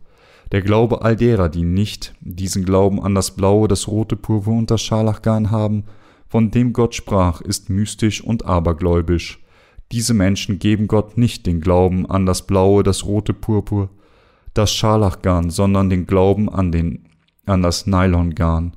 Sie bringen ihren mystischen Glauben an Gott mit anderen Worten, etwas, das weit hinterherhinkt, etwas, das Gott nicht einmal anschaut. Haben Sie jemals die dicken Seile gesehen, mit denen Boote am Pier befestigt werden? Die Mystiker würden gerne Gott diese Art von Material anbieten. Als unser Herr uns sagte, das blaue, das rote Purpur und das Scharlachgarn und das feingezwirnte Leinen zu bringen, bringen einige Leute diese dicke Seile zu Gott und sagen zu ihm, Herr, nimm diesen Glauben an, und manche Leute bringen ihm sogar Eisenketten, mit denen große Schiffe aneinander und an das Dock gebunden werden. Ein dickes Bündel von eingerollten Eisenketten bieten sie zu Füßen des Herrn, an und bitten ihn, es anzunehmen. Aber Gott hat uns gesagt, den Glauben an das blaue, das rote Purpur und das Scharlachgarn zu bringen. Er hat uns nicht gesagt, ihm Eisenketten zu bringen, doch viele Menschen bringen zu ihm, was in ihrer, ihren eigenen Augen besser aussieht oder was für sie leichter zu finden ist, obwohl es Menschen gibt, die mit Eisenketten, Seilen, Nylongarn oder sogar mit Fallwurzeln zu Gott gehen, nimmt Gott tatsächlich nur das Opfer des blauen, des roten Purpur und des Scharlachgarns an. Gott hat festgelegt, dass der einzige Glaube, den er annehmen würde, der Glaube des blauen, des roten Purpur und des Scharlachgarns ist. Deshalb müssen wir diesen Glauben an das blaue, das rote Purpur und das Scharlachgarn vor Gott bringen. Der Messias empfängt nicht einfach irgendein Opfer. Die Israeliten mussten auch Gold, Silber, Kupfer und zwölf Edelsteine, die in den Schurz und die Brusttasche eingesetzt wurden, zu Gott bringen. Dennoch gibt es einige Menschen, die Eisen zu Gott bringen. Betreibt Jesus eine Recyclinganlage, als ob er allen Arten von Dinge akzeptieren würde? Natürlich nicht. Jesus ist nicht jemand, der einfach irgendeine Art von Müll akzeptiert. Er betreibt keine Recyclinganlage und nimmt kein nutzloses Zeug, was man ihm bringt. Jesus ist der Messias, der uns seine Barmherzigkeit des blauen, des roten Purpur und des Scharlachgarns geben möchte, die unsere Sünden vergeben und der uns seine wahre Liebe geben will. Deshalb nennt man Jesus den König der Liebe. Unser Hirte ist tatsächlich der König der Liebe. Jesus ist in der Tat unser wahrer Messias. Der Messias hat den Glauben festgelegt, den er von uns möchte. Bestimmte Merkmale, die absolut erforderlich sind. Nur wenn wir mit diesem Glauben vor Gott gehen, wird er uns geben, was er uns versprochen hat. Jedoch sehen wir, dass es unter denen, deren Glauben an den Messias auf ihr falsches Wissen über ihn gegründet ist, einige gibt, deren Sturheit jenseits jeder Beschreibung ist. Sie sind einfach gemein und böse, genauso wie der Pharao, der vor Gott auf seine eigensinnigen Wege beharrte. Als Mose zu ihm sagte, Jehova hat sich offenbart, lass sein Volk ziehen, erwiderte der Pharao, wer ist dieser Jehova? Als ihm Gottes Existenz erklärt wurde, wäre er sicherlich besser dran gewesen, sich schnellstens zu ergeben und ihm nach der Berechnung der Kosten und Nutzen seiner Widerspenstigkeit nachzugeben. Wenn er trotzdem absolut nicht glauben konnte und auf seinen Eigensinn beharrte, hätte er versuchen können, eine Weile auszuhalten, aber nach einer ein paar Plagen hätte er aufgegeben. Wie töricht und erbärmlich war es für den Pharao immer noch in seiner Sturheit zu bleiben und dem Wort Gottes ungehorsam zu sein, sogar als er von Fröschen geplagt wurde, die sein ganzes Volk heimsuchten. Nicht nur Frösche, sondern auch Stechmücken plagten den Palast des Pharaos, links und rechts, wohin man sich auch immer drehte. Das ganze Land Ägypten war von Stechmücken befallen, und dennoch ergab sich der Pharao nicht. Wie konnte man leben, wenn alles mit Stechmücken befallen war? In dieser Situation hätte er erkennen sollen, Weil ich Gott nicht gehorcht habe, zeigte er mir, wer der wahre König ist. Ich bin vielleicht ein König meines Reiches auf dieser Erde, aber im Vergleich zu ihm bin ich nichts. Obwohl ich der König der größten Nation auf Erden bin und obwohl ich Macht über die ganze Welt habe, ist Gott noch mächtiger als ich und bringt mir diese Plagen wegen meines Ungehorsams. So hätte er sich ergeben sollen. Für den Pharao wäre es klug gewesen, nachdem er selbst sah, was der Schaden seines Widerstands sein würde, zu kapitulieren, unabhängig davon, wie mächtig Pharao war, wenn er Schluss gefolgert hätte, dass es für ihn keine Möglichkeiten gab, sich gegen Gott zu stellen, war alles, was er tun musste, sich ihm zu ergeben, sagend, okay, Gott, du nimmst den ersten Platz ein, ich werde den zweiten Platz einnehmen, aber weil der Pharao sich weigerte, so nachzugeben, wurde seine ganze Nation und die Menschen von Stechmücken geplagt. Aus diesem Grund konnte kein Ägypter auch nur irgendetwas tun. Wenn alle unerbittlich von Stechmücken gequält wurden, wie hätte man etwas anderes tun können, außer zu versuchen, die Stechmücken loszuwerden? Wir alle können uns sicher vorstellen, wie diese armen Ägypter mit Fackeln umherrannten und versuchten, die Stechmücken loszuwerden. Dabei vielleicht sogar ihre eigenen Häuser niederbrannten und dann der Gestank des brennenden Stechmücken die Dörfer füllte. Es gibt Dinge, die man tun kann, und es gibt Dinge, die man nicht tun kann. Weil Gott der Herr der Herrscharen ist, ist es Gott, der über Leben und Tod, Glück und Unglück und Segen oder Fluch entscheidet. Wenn dies der Fall ist, müssen wir alle rational denken und zu der logischen Schlussfolgerung gelangen, unsere Sturheit aufzugeben, anstatt Vertrauen in uns selbst zu setzen und zu versuchen, gegen Gott zu stehen. Unter uns mögen wir auf dem eigenen Weg beharren und versuchen, uns gegen andere durchzusetzen, aber im Umgang mit dem Messias ist dies nicht machbar. Wir müssen darüber nachdenken, welche Art von Person wir wirklich vor Gott sein sollten. Wir müssen ernsthaft darüber nachdenken, ob wir uns gegen Gott behaupten sollten oder ob unsere Herzen freundlich und sanftmütig sein sollten. Und wir müssen Schlussfolgern, dass wir alle sanftmütig vor Gott sein sollten gegenüber den Menschen, halten wir vielleicht in unserer Hartnäckigkeit stand und manchmal stehen wir auch den Konsequenzen gegenüber, aber vor Gott müssen unsere Herzen absolut sanftmütig sein. Gott, ich habe Unrecht getan. Diejenigen, die dies zugeben, sind diejenigen, die den richtigen Weg wählen. Dies sind die Menschen, die aus ihrem verfluchten Leben gerettet werden können, für diejenigen, die Gott wegen ihrer Sünden verlassen hatte, ist der Weg in Gottes Arme aufgenommen zu werden und sich von seinem lebensspendenden Wasser zu ernähren, aus Wasser und Geist von neuem geboren zu werden, was können wir jemals von unserem Leben erwarten, wenn das Leben fruchtlos in der Wildnis dieser Welt verbracht wird, in einem leeren und ödem Land herumwandernd, ohne ein Ziel zu haben, nur um zu einer Handvoll Staub zurückzukehren, der einzige Weg für uns, die wir wieder zu Staub werden und gebunden sind, in den Feuersee geworfen zu werden, ist durch Glauben an das Evangelium des Wassers und des Geistes gerettet zu werden und dadurch die Vergebung unserer Sünden zu empfangen. Dies ist für das verzweifelte und hoffnungslose Leben, das zur ewigen Zerstörung bestimmt war, weil sie sich mit ihren Sünden gegen Gott stellten, nun aber wunderbar vor Gott durch seine Liebe, der Gnade, der Liebe, der Erlösung wiederbelebt sind. Wir müssen daher alle in diese Erlösung gekleidet sein. Wie kann jemand, der nur ein Sterblicher ist, jemals Gott herausfordern? Wenn Gott uns sagt, diese und jene Opfer zu bringen, müssen wir alle seinem Wort gehorchen. Wenn wir uns die obige Hauptpassage ansehen, in dem Gott uns sagt, welche Opfergaben wir ihm bringen müssen, müssen wir alle zu der Erkenntnis kommen, ah, das also ist die Art von Glauben, die Gott uns bittet, ihm zu bringen. Auf der Brusttasche des Hohepriesters wurden zwölf Edelsteine eingesetzt und in die Brusttasche des Urteils mussten der Urim und der Tumim hineingetan werden, was wörtlich bedeutet Licht und Recht, damit der Hohepriester das richtige Urteil über die Kinder Israels fällen konnte. Das bezieht sich auf nichts anderes als die Tatsache, dass nur die Diener Gottes ein gerechtes Urteil über die geistlichen Kinder des Glaubens fallen können, indem sie das Licht des Heiligen Geistes, der in ihnen wohnt, und das Wort Gottes werfen. Wir müssen alle jetzt erkennen, dass vor Gott die Wahrheit des blauen, des roten Purpur und des Scharlachgarns die echte Wahrheit und die wahre Erlösung ist. Die Wahrheit vom blauen, von rotem Purpur und vom Scharlachgarn ist die wahre Rettung, die uns zum Leben erweckt, und nichts anderes neben dem beinhaltet unsere Rettung. Dies basiert alles auf dem Wort Gottes eindeutig und wahr. Alle Materialien der Stiftshütte beziehen sich auf die Erlösung der Menschen von der Sünde. Jedoch aus Torheit weigern sich die Menschen immer noch hartnäckig zu glauben. Was würden dann mit ihnen passieren? Sie werden niemals gerettet werden. Vor Gott müssen wir unsere Torheit verwerfen und wir müssen unsere Herzen leeren.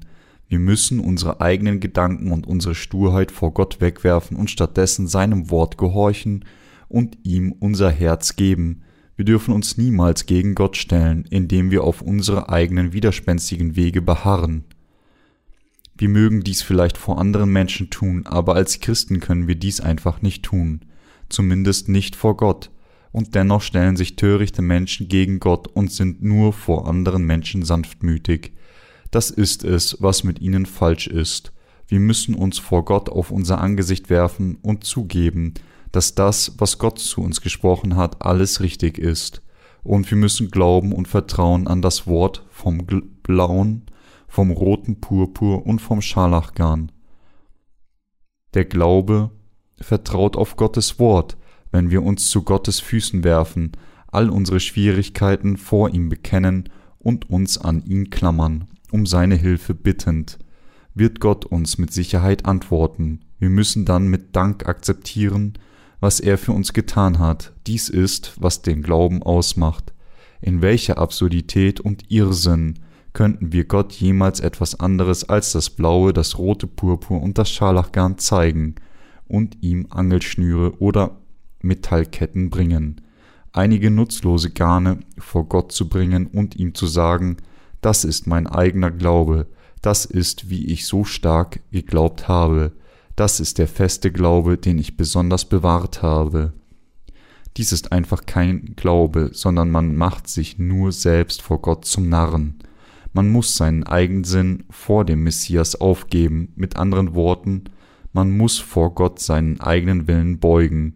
Wir alle müssen uns selbst vor Gott erkennen.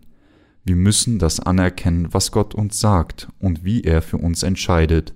Nichts anderes als dies ist der korrekte Glaube der Christen, nach dem Wort Gottes zu gehorchen und zu glauben, ist die richtige Einstellung und das richtige Herz der Gläubigen. Das ist, was wir in Gedanken vor Gott behalten müssen. Unter uns selbst mögen wir vielleicht von den eigenen Erfolgen prahlen und vergl uns vergleichen, gegeneinander antreten und uns gegenseitig herausfordern. Obwohl dies auch eine nutzlose Praxis ist, sich zu messen, was vor Gott im Wesentlichen gleich ist, sind wir jedoch ununterbrochen damit beschäftigt, selbst Welpen erkennen, wer ihre Herren sind, und fügen sich ihren Besitzern und gehorchen ihnen. Mit anderen Worten, sogar Hunde gehorchen ihren Besitzern, erkennen ihre Stimme und folgen nur ihren Herren. Wenn Hunde von ihren Besitzern gerügt werden, erkennen sie ihre Verfehlung, senken ihren Kopf in Gehorsam und versuchen zu der guten Gnade ihres Herrn zurückzukehren, indem sie alle Arten von niedlichen kleinen Tricks aufführen. Wenn sogar Tiere dies tun, können ma machen die Menschen trotzdem weiter, Gott herauszufordern, indem sie den Glauben ihrer eigenen Gedanken folgen. Mit anderen Worten, sie fahren zwar fort, sich an Gott anzuschmiegen, trotzdem wollen sie auf ihre eigene, eigenen Wege und ihre eigenen Gedanken beharren. Mit seinem blauen, seinem roten Purpur und seinem Scharlachgarn hat Gott alle Menschen der Menschheit verschwinden, alle Sünden der Menschheit verschwinden lassen. Und alles, was er uns gesagt hat, ist den Glauben zu haben, der an die Werke von unserem Herrn glaubt. Dennoch bleiben die Menschen widerspenstig und fordern Gott heraus. Der Herr hat uns gesagt, all unsere Sünden zu ihm zu bringen, und indem er sie alle mit dem blauen, mit dem roten Purpur und dem Scharlachgarn verschwinden lässt, hat er uns die Vergebung der Sünden gegeben. Wenn Gott uns gesagt hat, ihm den Glauben des blauen, des roten Purpur und des Scharlachgarns zu bringen, glauben die Menschen immer noch nicht daran und trotzdem und trotzen so ihrem eigenen Herrn. Diese Menschen werden verflucht sein, wenn sie dem Messias nicht den Glauben bringen, den er von ihnen will, sondern den Glauben, den er nicht will. Kann er nur verärgert sein, sie bringen weiterhin ihre Sturheit vor Gott und sagen zu ihm, ich habe meinen Glauben so weit und so gut bewahrt, lobe mich für die gute Arbeit, würde Gott sie loben, nur weil sie ihren Glauben bewahrt haben, obwohl dieser Glaube die ganze Zeit einfach nutzlos war? Es kann vorkommen, dass Sturheit in angemessener Weise in unserem Leben erforderlich ist, aber die Sturheit des falschen Glaubens ist vor Gott völlig nutzlos. Gott benutzte das blaue, das rote Purpur und das Scharlachgarn, um unsere Sünden verschwinden zu lassen. Die Bibel sagt nicht, dass er nur das rote Purpurgarn verwendet hat, noch dass er nur das Scharlachgarn verwendet hat, noch weniger, dass er Metallketten verwendet hat, so wie es keine Erwähnung von Nylongarn gibt, innerhalb des Hauses Gottes und innerhalb seines Gesetzes des Heils, das uns gegeben wurde, hat der Messias von uns den Glauben an das blaue, das rote Purpur und das Scharlachgarn gefordert. Christen beziehen sich auf diejenigen, die an Jesus Christus glauben und ihm folgen. Wir auch sind dann Christen, es gibt jedoch so viele Menschen, die trotz des Glaubens an Jesus als ihren Erlöser nicht wiedergeboren wurden, die nicht die Vergebung der Sünden empfangen haben und die nicht an das blaue, das rote Purpur und das Scharlachgarn glauben. Diese sind nur Christen, dem Namen nach und zur Hölle bestimmt, weil sie gemäß ihren eigenen Wegen glauben. Gott wird diese Menschen verlassen, weil sie nur religiöse Schwärmer und keine wahren Christen sind. Zumindest vor Gott müssen wir alle ehrlich sein und uns selbst so erkennen, wie wir wirklich sind. Jeden Moment, jede Minute und Sekunde müssen wir bekennen, dass wir wegen unserer Sünden an die Hölle gebunden waren. Vor dem Messias müssen wir alle den Glauben an das blaue, das rote Purpur und das Scharlachgarn haben. So zu glauben ist das Richtige zu tun, und wann immer wir bekennen, müssen wir uns daran erinnern, was der Messias für uns getan hat dass er getauft wurde, um uns von der Sünde zu befreien und für unsere eigenen Sünden mit seiner Kreuzigung gerichtet wurde, und jedes Mal unsere Erlösung anerkennen. Dies ist der Glaube, den Gott von uns verlangt. Wir können Gott niemals gefallen, wenn wir nicht genau das tun, was der Messias von uns will. Warum? Weil er unser ewiger Erlöser durch sein blaues, sein rotes Purpur und sein Scharlachgarn wurde, müssen wir jeden Augenblick an das glauben, was Gott für uns getan hat, da der Glaube des blauen, des roten Purpur und des Scharlachgarns wahr ist, benötigen wir diesen umso mehr für den Erlass unserer Sünden, die wir täglich begehen. Würde Gott erfreut sein, wenn wir ihm die Produkte unserer eigenen Anstrengungen geben würden? Wenn wir Gott die Dinge der Erde geben würden, würden wir nicht nur den Zorn Gottes über uns sammeln, sondern auch eine große Sünde begehen, indem wir ihn herausfordern. Solch einen Glauben ist verräterisch, weil er sich gegen Gott richtet. Nichts auf dieser Welt, egal wie kostbar und teuer es auch sein mag, kann Gott jemals gefallen.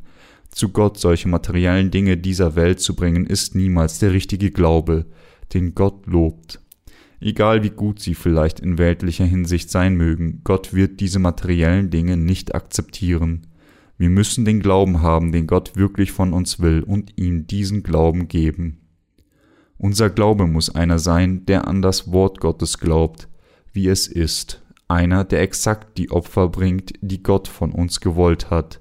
Währenddessen müssen wir mit jedem Augenblick erkennen, was Gott für uns getan hat, und wir müssen auch unsere eigenen Schwächen und Unzulänglichkeiten zugeben. Wir müssen uns an die reichlichen Segnungen erinnern, die Gott uns gewährt hat, und wir müssen genau wissen und daran glauben, was er für uns getan hat, dass er uns bereitwillig getroffen hat. Wir müssen alle Glaubensrichtungen der Mystik wegwerfen, und wir müssen nur den Glauben haben, der an das von Gott gesprochene Wort glaubt. Diese Opfer dieses Glaubens sind die, die wir Gott geben müssen. Nur wenn wir Gott die Opfer des richtigen Glaubens geben, wird er zufrieden sein, uns treffen und unseren Glauben annehmen. Und es ist, wenn wir so tun, dass Gott uns all die Segnungen gibt, die er für uns festgelegt und vorbereitet hat. Wenn wir uns mit dem Wort befassen, müssen wir in Betracht ziehen, was ist der Glaube, den Gott wirklich von uns will, welche Art von Gebet ist das Gebet, das er will, dann erkennen wir, dass das Gebet, das Gott von uns möchte, nichts anderes als das Gebet im Glauben ist. Unser Herr möchte von uns die Gebete, die im Glauben an die Erlösung durch das blaue, das rote Purpur und das Scharlachgarn dargebracht werden, innerhalb des Glaubens, der angenommen hat, was Gott uns gegeben hat. Alles, was Gott von uns will, ist dieses dankbare Gebet im Glauben. Er wird niemals etwas aus unserer eigenen Herstellung annehmen, was wir versuchen ihm zu geben oder zu seinen Füßen legen. Wir müssen alle erkennen, dass wir das niemals tun sollten. Gott sagt uns Nein, nein, das ist nicht der Glaube, den ich von dir will. Ich wurde für dich getauft und gekreuzigt, ich empfing die Taufe, um all deine Sünden verschwinden zu lassen. Es ist so, weil ich deine Sünden auf mich zu nehmen hatte, bevor ich für diese Sünden gerichtet wurde und am Kreuz starb. Ich bin dein Erlöser, aber ich bin grundsätzlich auch dein Gott. Ich bin der König der Könige, aber weil ich auch dein Gott bin, kam ich auf diese Erde und erfüllte alles. Ich möchte, dass du wirklich an mich glaubst, meine Autorität in deinem Herzen erkennst und von ganzem Herzen bekennst, dass ich dein wahrer Gott bin. Es ist mit dieser Absicht, dass Gott uns das blaue, das rote Purpur und das Scharlachgarn und das feingezwirnte Leinen gegeben hat. Und dies ist der Glaube, den Gott von uns fordert. Wir müssen wirklich diesen Glauben vom blauen, von rotem Purpur und vom Scharlachgarn haben. Sie mögen bei sich denken, nun, es ist immer noch recht lebenswert. Es geht mir dabei immer noch ganz gut und die Dinge laufen auch gut, wenn es nicht zerbrochen ist. Warum es reparieren? Warum muss ich genau so glauben. Ob ich nun auf diese Weise oder auf jene Weise glaube, sind sie nicht alle gleich? Nein, sie sind nicht gleich. Wenn sie einen anderen Glauben an diesen in ihrem Herzen haben, sind sie absolut nicht gerettet worden, weil in solchen Herzen immer noch Sünde zu finden ist. Müssen sie ihr Herz umkehren und zum Glauben umkehren, der wirklich an das Evangelium des Wassers und des Geistes glaubt, die Herzen derer, die an das wahre Evangelium glauben und derer, die das nicht tun, unterscheiden sich grundlegend voneinander. Gott weiß, dass und wir, die wir wiedergeboren sind, auch. Wenn sie sich selbst erkennen, müssen sie umkehren. Gott, ich bin tatsächlich sündig, bitte rette mich. Wenn sie so ihr Herz umkehren und nach ihrer Rettung suchen, wird Gott ihnen mit seiner Wahrheit begegnen. Unser Herr hat uns von all unseren Sünden gerettet. Unser Herr wurde für uns getauft und gekreuzigt, wie in Matthäus 3 geschrieben. Hat der Herr dies für uns getan? Wir glauben daran, wir danken ihm dafür. Als Jesus getauft wurde, wurden alle unsere Sünden auf ihn übertragen. Der Grund, warum er die Sünden zum Kreuz tragen konnte und gekreuzigt wurde, war, weil er all unsere Sünden auf sich genommen hatte. Er wurde nicht nur für unsere eigenen Sünden gerichtet, sondern für all die Sünden der ganzen Welt. Wenn unser Herr uns sagt, ihm die Opfer von Baumaterialien für die Stiftshütte zu bringen, oder wann auch immer er uns irgendetwas sagt, verfährt er immer in einer Reihenfolge. Er sagt uns immer, bring mir das blaue, das rote Purpur und das Scharlachgarn. Das blaue Garn kommt immer zuerst und er folgt dem mit seiner Erwähnung des feingezwirnten Leinens das uns sagt, an Gottes Wort zu glauben, zuerst an das Blut am Kreuz und dann an die Taufe Jesu zu glauben, mag auf den ersten Blick in Ordnung erscheinen, aber das ist tatsächlich falsch. Es war, weil Jesus zuerst getauft wurde, dass er sein Blut am Kreuz vergießen konnte. Ich sage Ihnen noch einmal, dass es niemals in Ordnung ist, zuerst an das Blut am Kreuz und dann an seine Taufe zu glauben. Gott erlaubt niemals solchen Glauben. Unser Herr kam im Fleisch eines Menschen auf die Erde, als er dreißig Jahre alt war, wurde er zuerst getauft, um all unsere Sünden auf sich zu nehmen. Nachdem er dies getan hatte, trug er die Sünden der Welt zum Kreuz, wurde mit seiner Kreuzigung gerichtet, stand von den Toten wieder auf und wurde dadurch unser Erlöser. Deshalb müssen wir an das glauben, was der Herr für uns getan hat, entsprechend der Reihenfolge, in der er seine Werke erfüllt hat, so müssen wir glauben, nur dann kann unser Glauben als ganzes Bestehen niemals verwirrt oder erschüttert werden, und wenn wir das Evangelium an andere verbreiten, müssen wir dies entsprechend tun. Wir müssen glauben, mit anderen Worten, gemäß dem, was Gott gefallen würde, gemäß dem, wie er es für uns festgelegt hat. Welche Opfer des Glaubens fordert Gott sie auf, ihm zu bringen? Sagt er nicht zu ihnen, den Glauben an das blaue, das rote Purpur und das Scharlachgarn und das feingezwirnte Leinen zu bringen? Haben sie diesen Glauben? Sind sie nicht bei irgendeiner Gelegenheit versucht, in umgekehrter Reihenfolge zu glauben? Ob ich nun so oder so glaube, spielt keine Rolle. Ich glaube immer noch, und das ist alles, was zählt. Ich glaube zuerst an das Scharlachgarn, dann an das blaue Garn und dann an das rote Purpurgarn. Wenn das so ist, wie sie glauben, dann müssen sie wieder richtig glauben. Der Herr wird niemals diesen umgekehrten Glauben von ihnen billigen. Unser Herr ist der Gott der Gerechtigkeit und der Gott der Wahrheit. So wird er keinen falschen Glauben billigen. Weil Glaube nicht aufrecht stehen kann, wenn seine Reihenfolge durcheinander ist, kann Gott diesen Glauben nicht billigen. Selbst wenn er wollte, so wie wir nicht versuchen können, den Grundstein zu legen, nachdem wir das Haus fertig gebaut haben, ist es, weil Jesus mit seiner Taufe unsere Sünden auf sich genommen hat, dass er dann gekreuzigt werden konnte. Sie müssen also gemäß dem glauben, was der Herr uns gesagt hat, dies ist die Grundsteinlegung für den richtigen Glauben. Weil Gott uns korrekt und gerecht gerettet hat, können wir seine Reihenfolge nicht von uns aus ändern. Wenn wir zuerst an das Blut am Kreuz und dann an die Taufe Jesu glauben, dann ist dieser Glaube einfach falsch, und Sünde ist immer noch in den Herzen derer zu finden, die so glauben, denn ihre Sünden wurden nicht wegen der umgekehrten Reihenfolge ihres Glaubens weggewaschen, die Wahrheit ist wirklich wunderbar. Nichts anderes als die richtige Reihenfolge ist die erstaunliche Wahrheit. Vor dem Messias glaubten viele von uns nur an das Blut Jesu am Kreuz.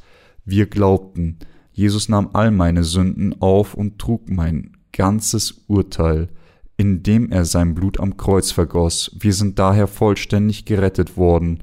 Unsere Rettung kam durch Christus, der für uns am Kreuz starb. Jeder, der so geglaubt, ist jetzt gerettet. Dann erkannten wir die ursprüngliche Bedeutung der Taufe Jesu. Zusätzlich zu unseren ersten falschen Glauben fügten wir nur den Glauben der Wahrheit hinzu. Was passierte dann? Unsere Sünden verschwanden nicht in Wirklichkeit, weil diese Art von Glauben nur ein intellektueller und doktrinärer ist, konnte es nicht der richtige und wahre Glaube unseres Herzens sein. Wenn ihr Glaube wie dieser ist, müssen sie schnell umkehren und ihn ändern. Zuallererst müssen sie offen zugeben, dass ihr Glaube nicht richtig war, und dann müssen sie ihr Fundament des Glaubens sofort erneuern. Alles, was sie zu tun haben, ist die Reihenfolge noch einmal zu ändern.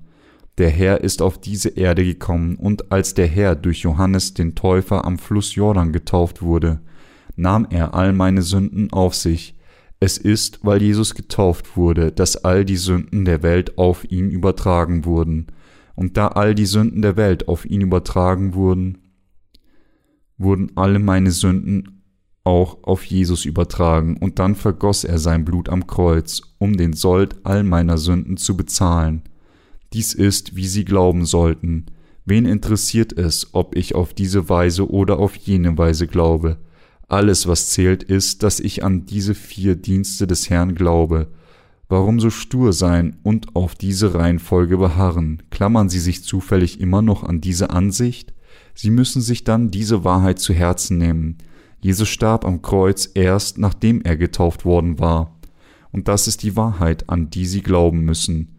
Der Heilige Geist billigt niemals Ungerechtigkeit. Gott, der Heilige Geist, billigt unseren Glauben nur, wenn wir an das glauben, was der Messias auf dieser Erde für uns getan hat, wie es ist. Der Heilige Geist sagt nicht, glaubst du an all diese vier Werke von Jesus? Amen. Ob du korrekt glaubst oder in einer umgekehrten Reihenfolge, ob du auf diese Weise glaubst oder auf jene Weise, das ist in Ordnung. Wenn du einfach irgendwie glaubst, Amen. In Ordnung, dann bist du mein Kind, Jesus der Messias, kam nach dem Willen Gottes des Vaters auf diese Erde und tat nach dem Gebot des Vaters. Das ist, wie er seine 33 Lebensjahre auf dieser Erde lebte. Kommend auf diese Erde erfüllte er sein Werk unserer Erlösung, indem er getauft und gekreuzigt wurde und auferstand. ist und dann in den Himmel aufstieg, und er hat uns den Heiligen Geist gesandt. Gott der Heilige Geist wohnt in den Herzen derer von uns, die die Vergebung der Sünden erhalten haben, und er billigt den Glauben derer, die an das glauben, was der Herr für sie getan hat, wie es ist. Darum können wir niemals nach unseren eigenen Gedanken glauben.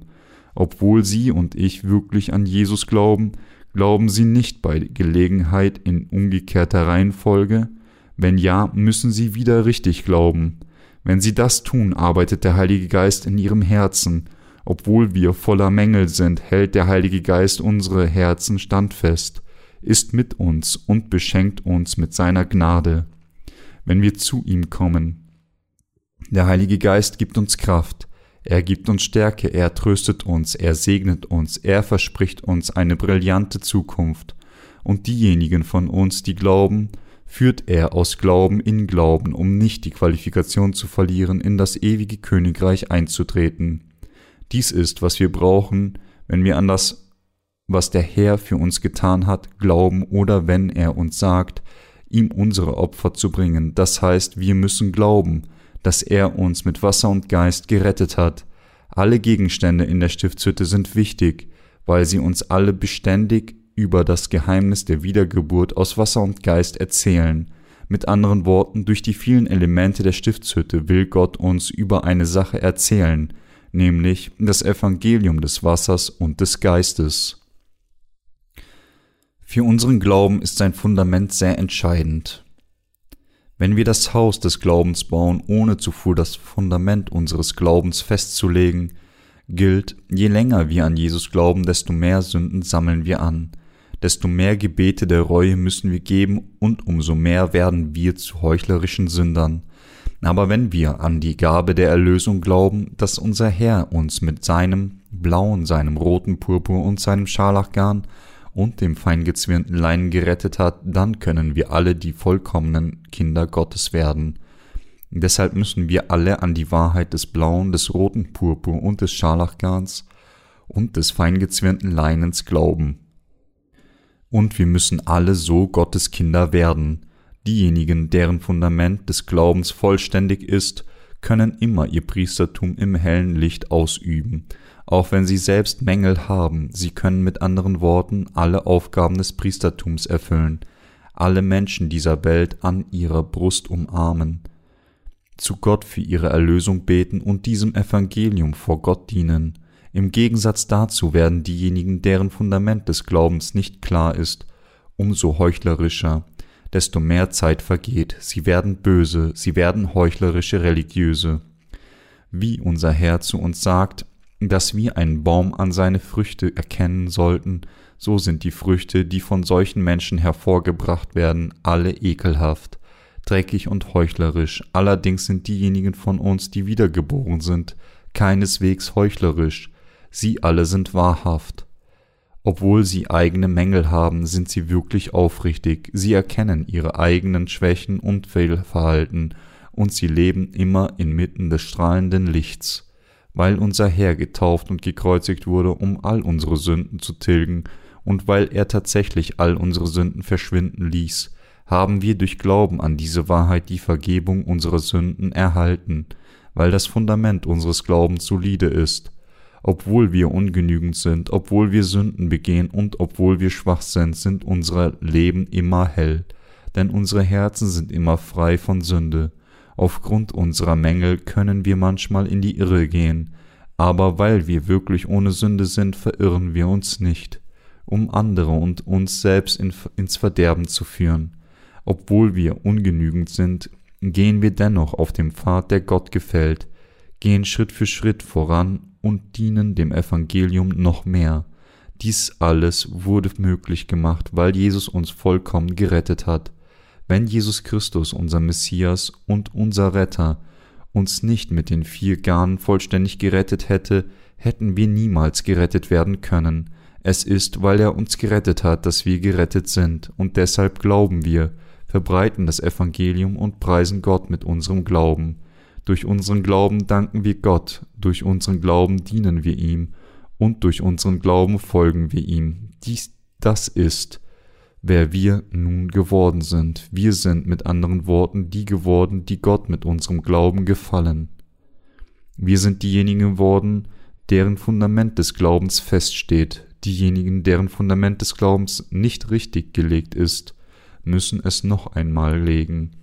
Deshalb sagt Hebräer 6, 1 bis 2, darum wollen wir jetzt lassen, was am Anfang über Christus zu lehren ist, und uns zum Vollkommenen wenden. Wir wollen nicht abermals den Grund legen mit der Umkehr von den von toten Werken, mit dem Glauben an Gott, mit der Lehre vom Taufen, vom Händeauflegen, von der Auferstehung der Toten und vom ewigen Gericht. Was sagt uns diese Passage? Diese sagt uns, zu wissen, eindeutig zu bestätigen und das Fundament für Fragen wie diese zu legen. Warum wurde Jesus getauft? Ist diese Taufe das Gegenstück des Auflegens der Hände des Alten Testaments? Würden wir wieder leben? Und was ist das ewige Gericht? Diese Passage sagt uns, denn den vollständigen Glauben zu haben und sein Fundament von Anfang an solide zu legen, damit wir weder erschüttert noch gezwungen werden, unser Fundament nochmal durch diese Dinge zu legen. Der Glaube an das blaue, das rote Purpur und das Scharlachgarn und das feingezwirnte Leinen ist der ganze Glaube, der glaubt, dass unser Herr unsere Rettung vollkommen vollendet hat. Wir müssen fest auf diesem Fundament des Glaubens stehen und wir müssen von dort aus laufen. Wir müssen das Rennen des Glaubens laufen. Einige Leute interpretieren die obige Passage des Hebräerbriefes wie folgt, dass wir nicht wieder sagen können, dass unsere Sünden auf Jesus durch seine Taufe übertragen wurden und dass die Passage uns sagt, dass wir das Fundament des Glaubens nicht erneut zu bauen bedürfen. Aber hätte Gott uns gesagt, unser Fundament des Glaubens neu zu bauen, wenn es gleich von Anfang an korrekt gewesen wäre? Diese Passage sagt uns, dass diejenigen, die das korrekte Fundament des Glaubens nicht haben, dieses Fundament legen sollten, und diejenigen, die das korrekte Fundament des Glaubens haben, sollten es noch fester und solider machen und vorwärts laufen, um uns zu retten, befahl Gott Mose die Stiftshütte zu bauen und Opfer von seinem Volk anzunehmen. Dem Volk Israel befahl er ihm Gold, Silber und Kupfer, blaues, rotes Purpur und Scharlachgarn, fein gezwirntes Leinen und Ziegenhaar, rot gefärbte Widderfelle, Dachsfelle und Akazienholz zu bringen, genau wie in diesen Materialien dargelegt, hat unser Herr uns tatsächlich das Geschenk der Erlösung gegeben, indem er sie und mich von den Sünden der Welt befreit hat.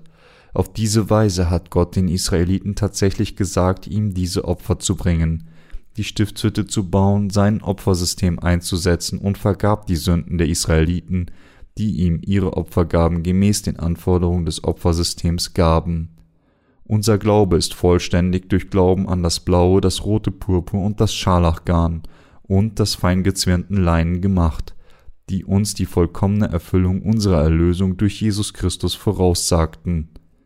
Wenn wir nicht in der Lage sind, an die vollkommene Wahrheit zu glauben, die von Jesus Christus erfüllt wurde, nicht an das Fundament unseres Glaubens fest auf einmal gründen würden unser Glaube ständig erschüttert werden, ohne das Wissen, die Erkenntnis und den Glauben an die Tatsache, dass unser Herr uns vollständig gerettet hat, werden wir alle am Ende versuchen, unser Heil aus eigener Kraft zu erreichen. Solcher Glaube ist nicht vollkommen, sondern falsch. Wenden wir uns Hebräer 10, 26 bis 31 zu, denn wenn wir mutwillig sündigen, nachdem wir die Erkenntnis der Wahrheit empfangen haben, haben wir hinfort kein anderes Opfer mehr für die Sünden, sondern nichts als ein schreckliches Warten auf das Gericht und das gierige Feuer, das die Widersacher verzehren wird. Wenn jemand das Gesetz des Muse bricht, muss er sterben, ohne Erbarmen auf zwei oder drei Zeugen hin. Eine wie viele härtere Strafe meint ihr, wird der verdienen, der den Sohn Gottes mit Füßen tritt und das Blut des Bundes für unrein hält durch das er doch geheiligt wurde und den Geist der Gnade schmäht. Denn wir kennen den, der gesagt hat, die Rache ist mein, ich will vergelten und wiederum, der Herr wird sein Volk richten, schrecklich ist's, in die Hände des lebendigen Gottes zu fallen. Diese Passage sagt uns, dass wenn wir mutwillig sündigen, nachdem wir die Erkenntnis der Wahrheit empfangen haben, wir hinfort kein Opfer mehr für die Sünden haben, sondern nur das furchtbare Gericht. Hier beziehen sich diejenigen, die mutwillig sündigen, nachdem sie die Erkenntnis der Wahrheit erhalten haben, auf diejenigen, die nicht an das Evangelium des Wassers und des Geistes glauben, selbst wenn sie es erkennen.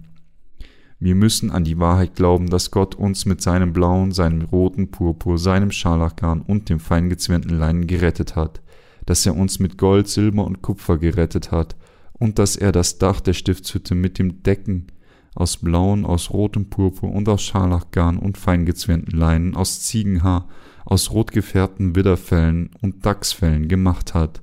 Wir müssen all diese Dinge klar erkennen und das Fundament unseres Glaubens festlegen.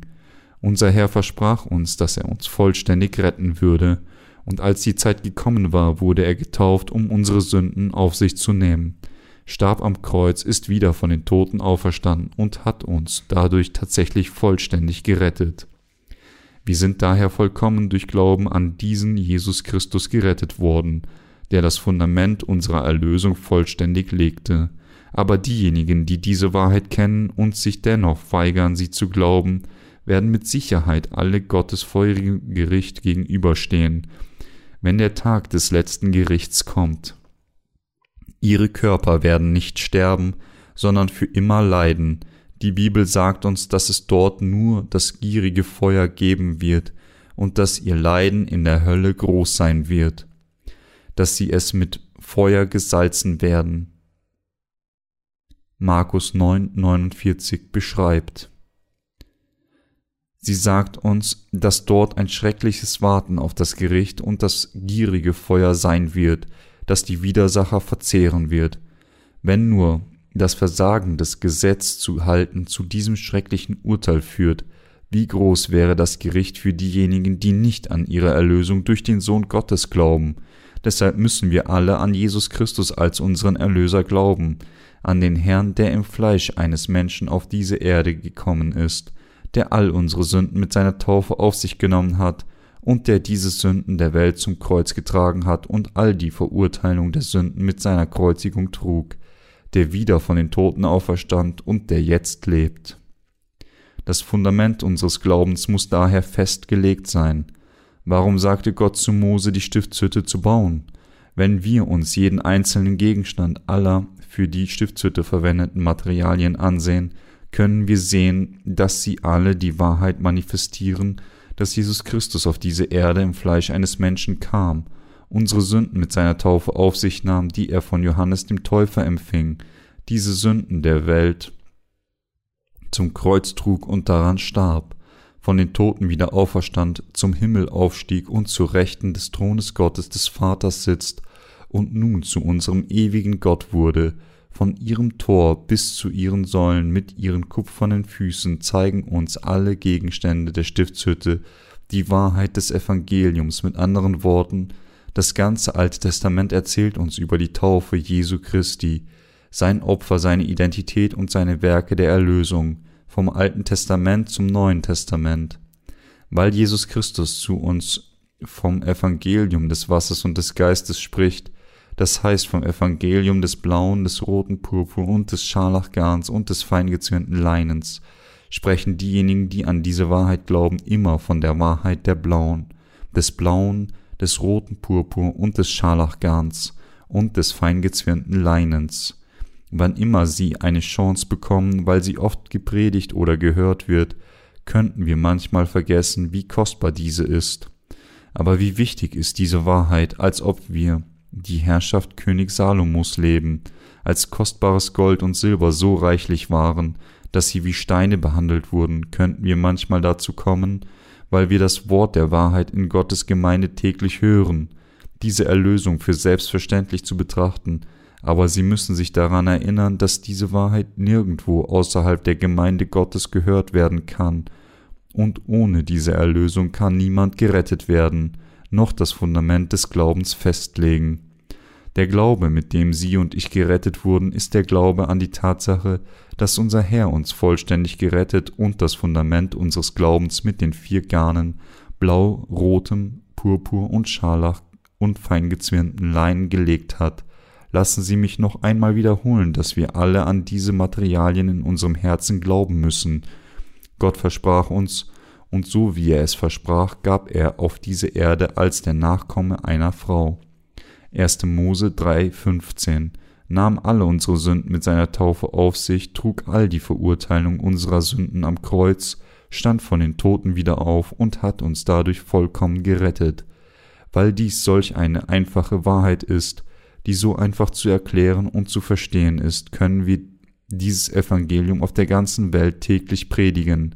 Natürlich gibt es immer noch viele armselige Menschen, die diese Wahrheit nicht kennen, allerdings sind diejenigen noch armseliger als diejenigen, die diese Wahrheit nicht kennen, diejenigen, die nicht glauben, selbst wenn sie in Gottes Gemeinde bleiben, obwohl sie wirklich die Vergebung ihrer Sünden erhalten haben, können ihre Gedanken immer noch böse sein, aber zumindest ihre Herz ist sehr sanftmütig geworden, aber die Heuchler, die nicht so sind, obwohl sie versuchen, sich äußerlich sanftmütig zu geben, sind in ihrem inneren Wesen so böse, dass sie fortfahren, Gott und zahllose Menschen täglich zu täuschen.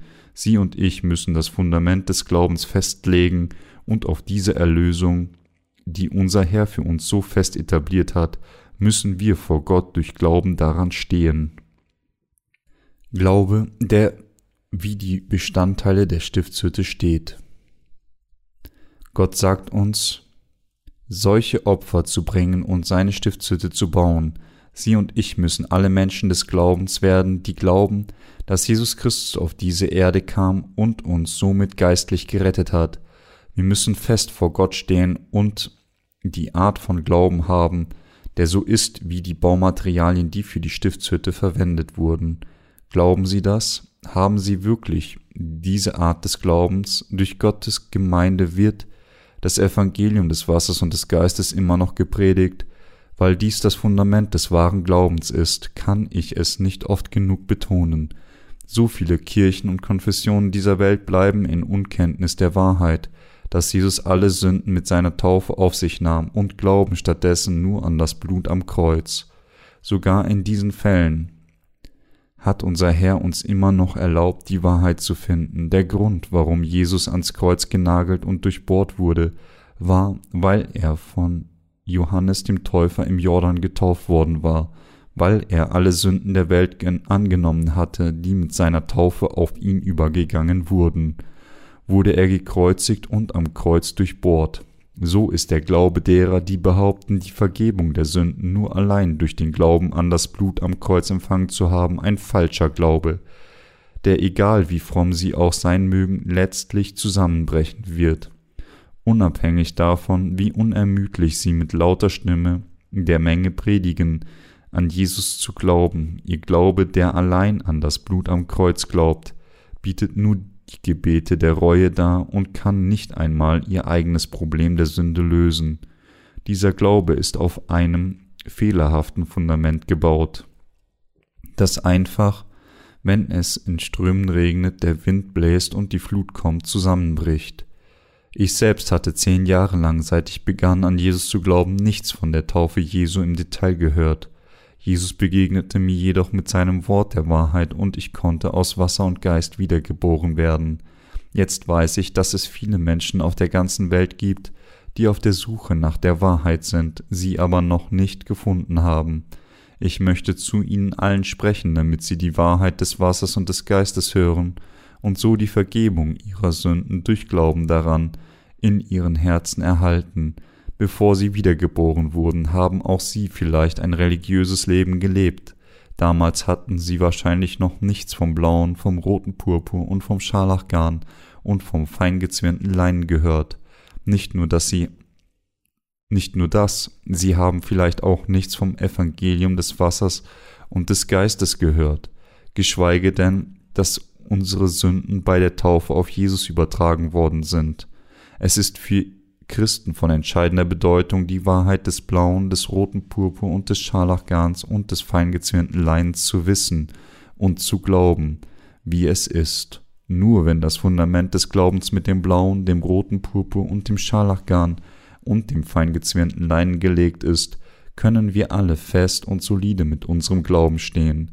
Wenn Sie bisher nicht so geglaubt haben, ist noch nicht zu spät. Alles, was Sie jetzt tun müssen, ist so zu glauben. Nur wenn sie so glauben, können sie vollständig gerettet werden. ihr Fundament des Glaubens festlegen und ihren Glauben auf diesem Fundament bauen. Diejenigen, die in Gottes Gemeinde sind, müssen auch ihr Fundament des Glaubens festlegen. Matthäus 24, 40 sagt, dann werden zwei auf dem Felde sein, der eine wird angenommen, der andere wird preisgegeben.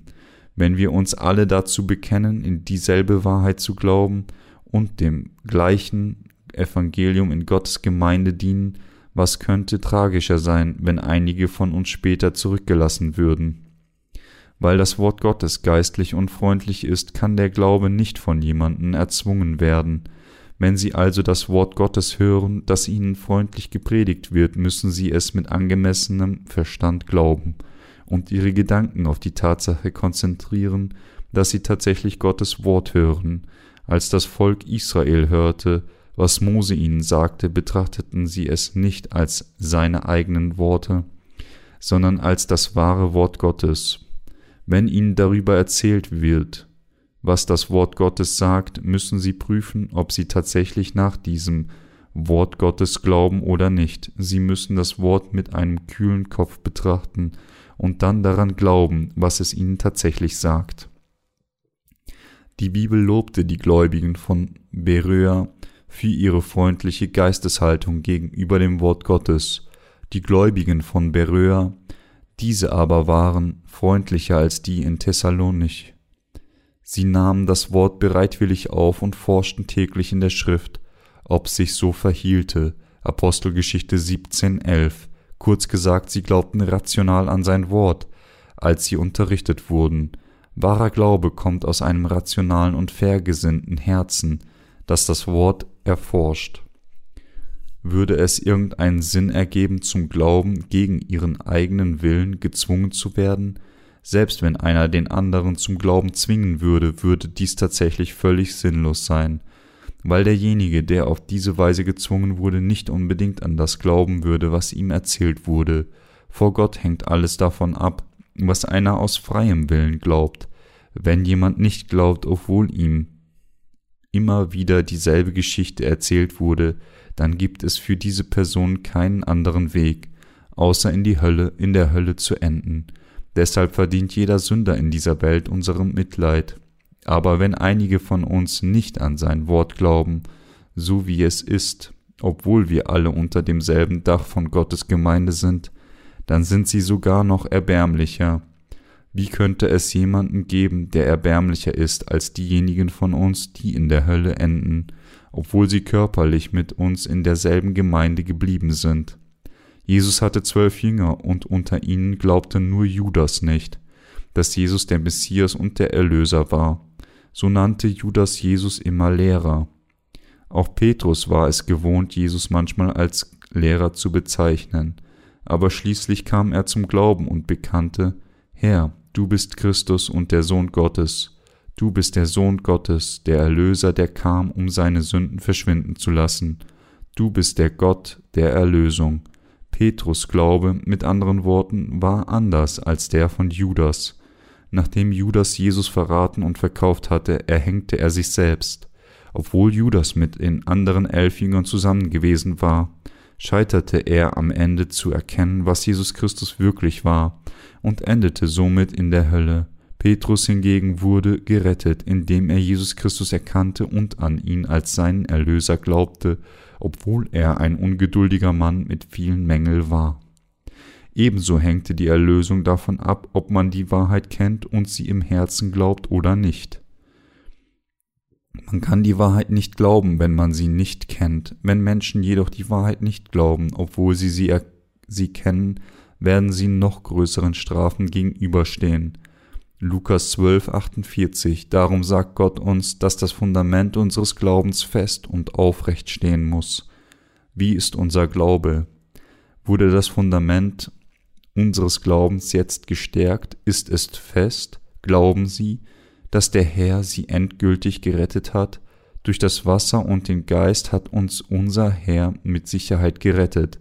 Das ist nicht etwas Besonderes, das nur unsere Konfession lehrt sondern es ist das, was Gott im Alten Testament versprach und was Jesus im Neuen Testament tatsächlich erfüllte. Das heißt, dies ist, wie Christus uns tatsächlich gerettet hat.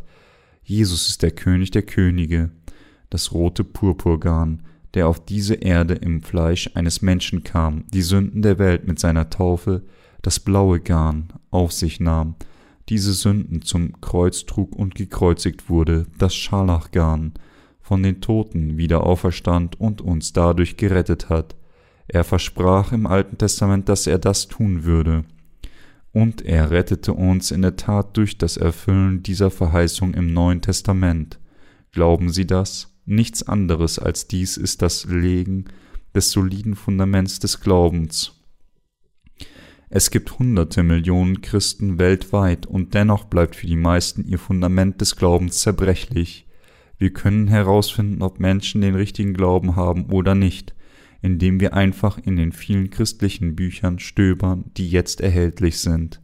Die Autoren dieser Bücher sind in, Re in der Regel die Führer christlicher Gemeinschaften, und wenn wir ihre Bücher lesen, können wir herausfinden, ob sie die richtige Kenntnis der Wahrheit haben oder nicht. Wenn auch nur einer dieser Führer die Wahrheit nicht kennt oder nicht an sie glaubt, obwohl er sie kennt, wird jeder, der seinem solchen, der einem solchen Führer folgt, an die Hölle gebunden sein.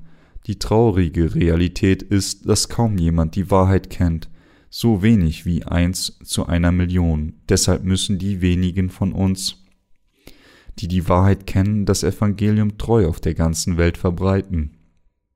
Gott wirkt durch uns.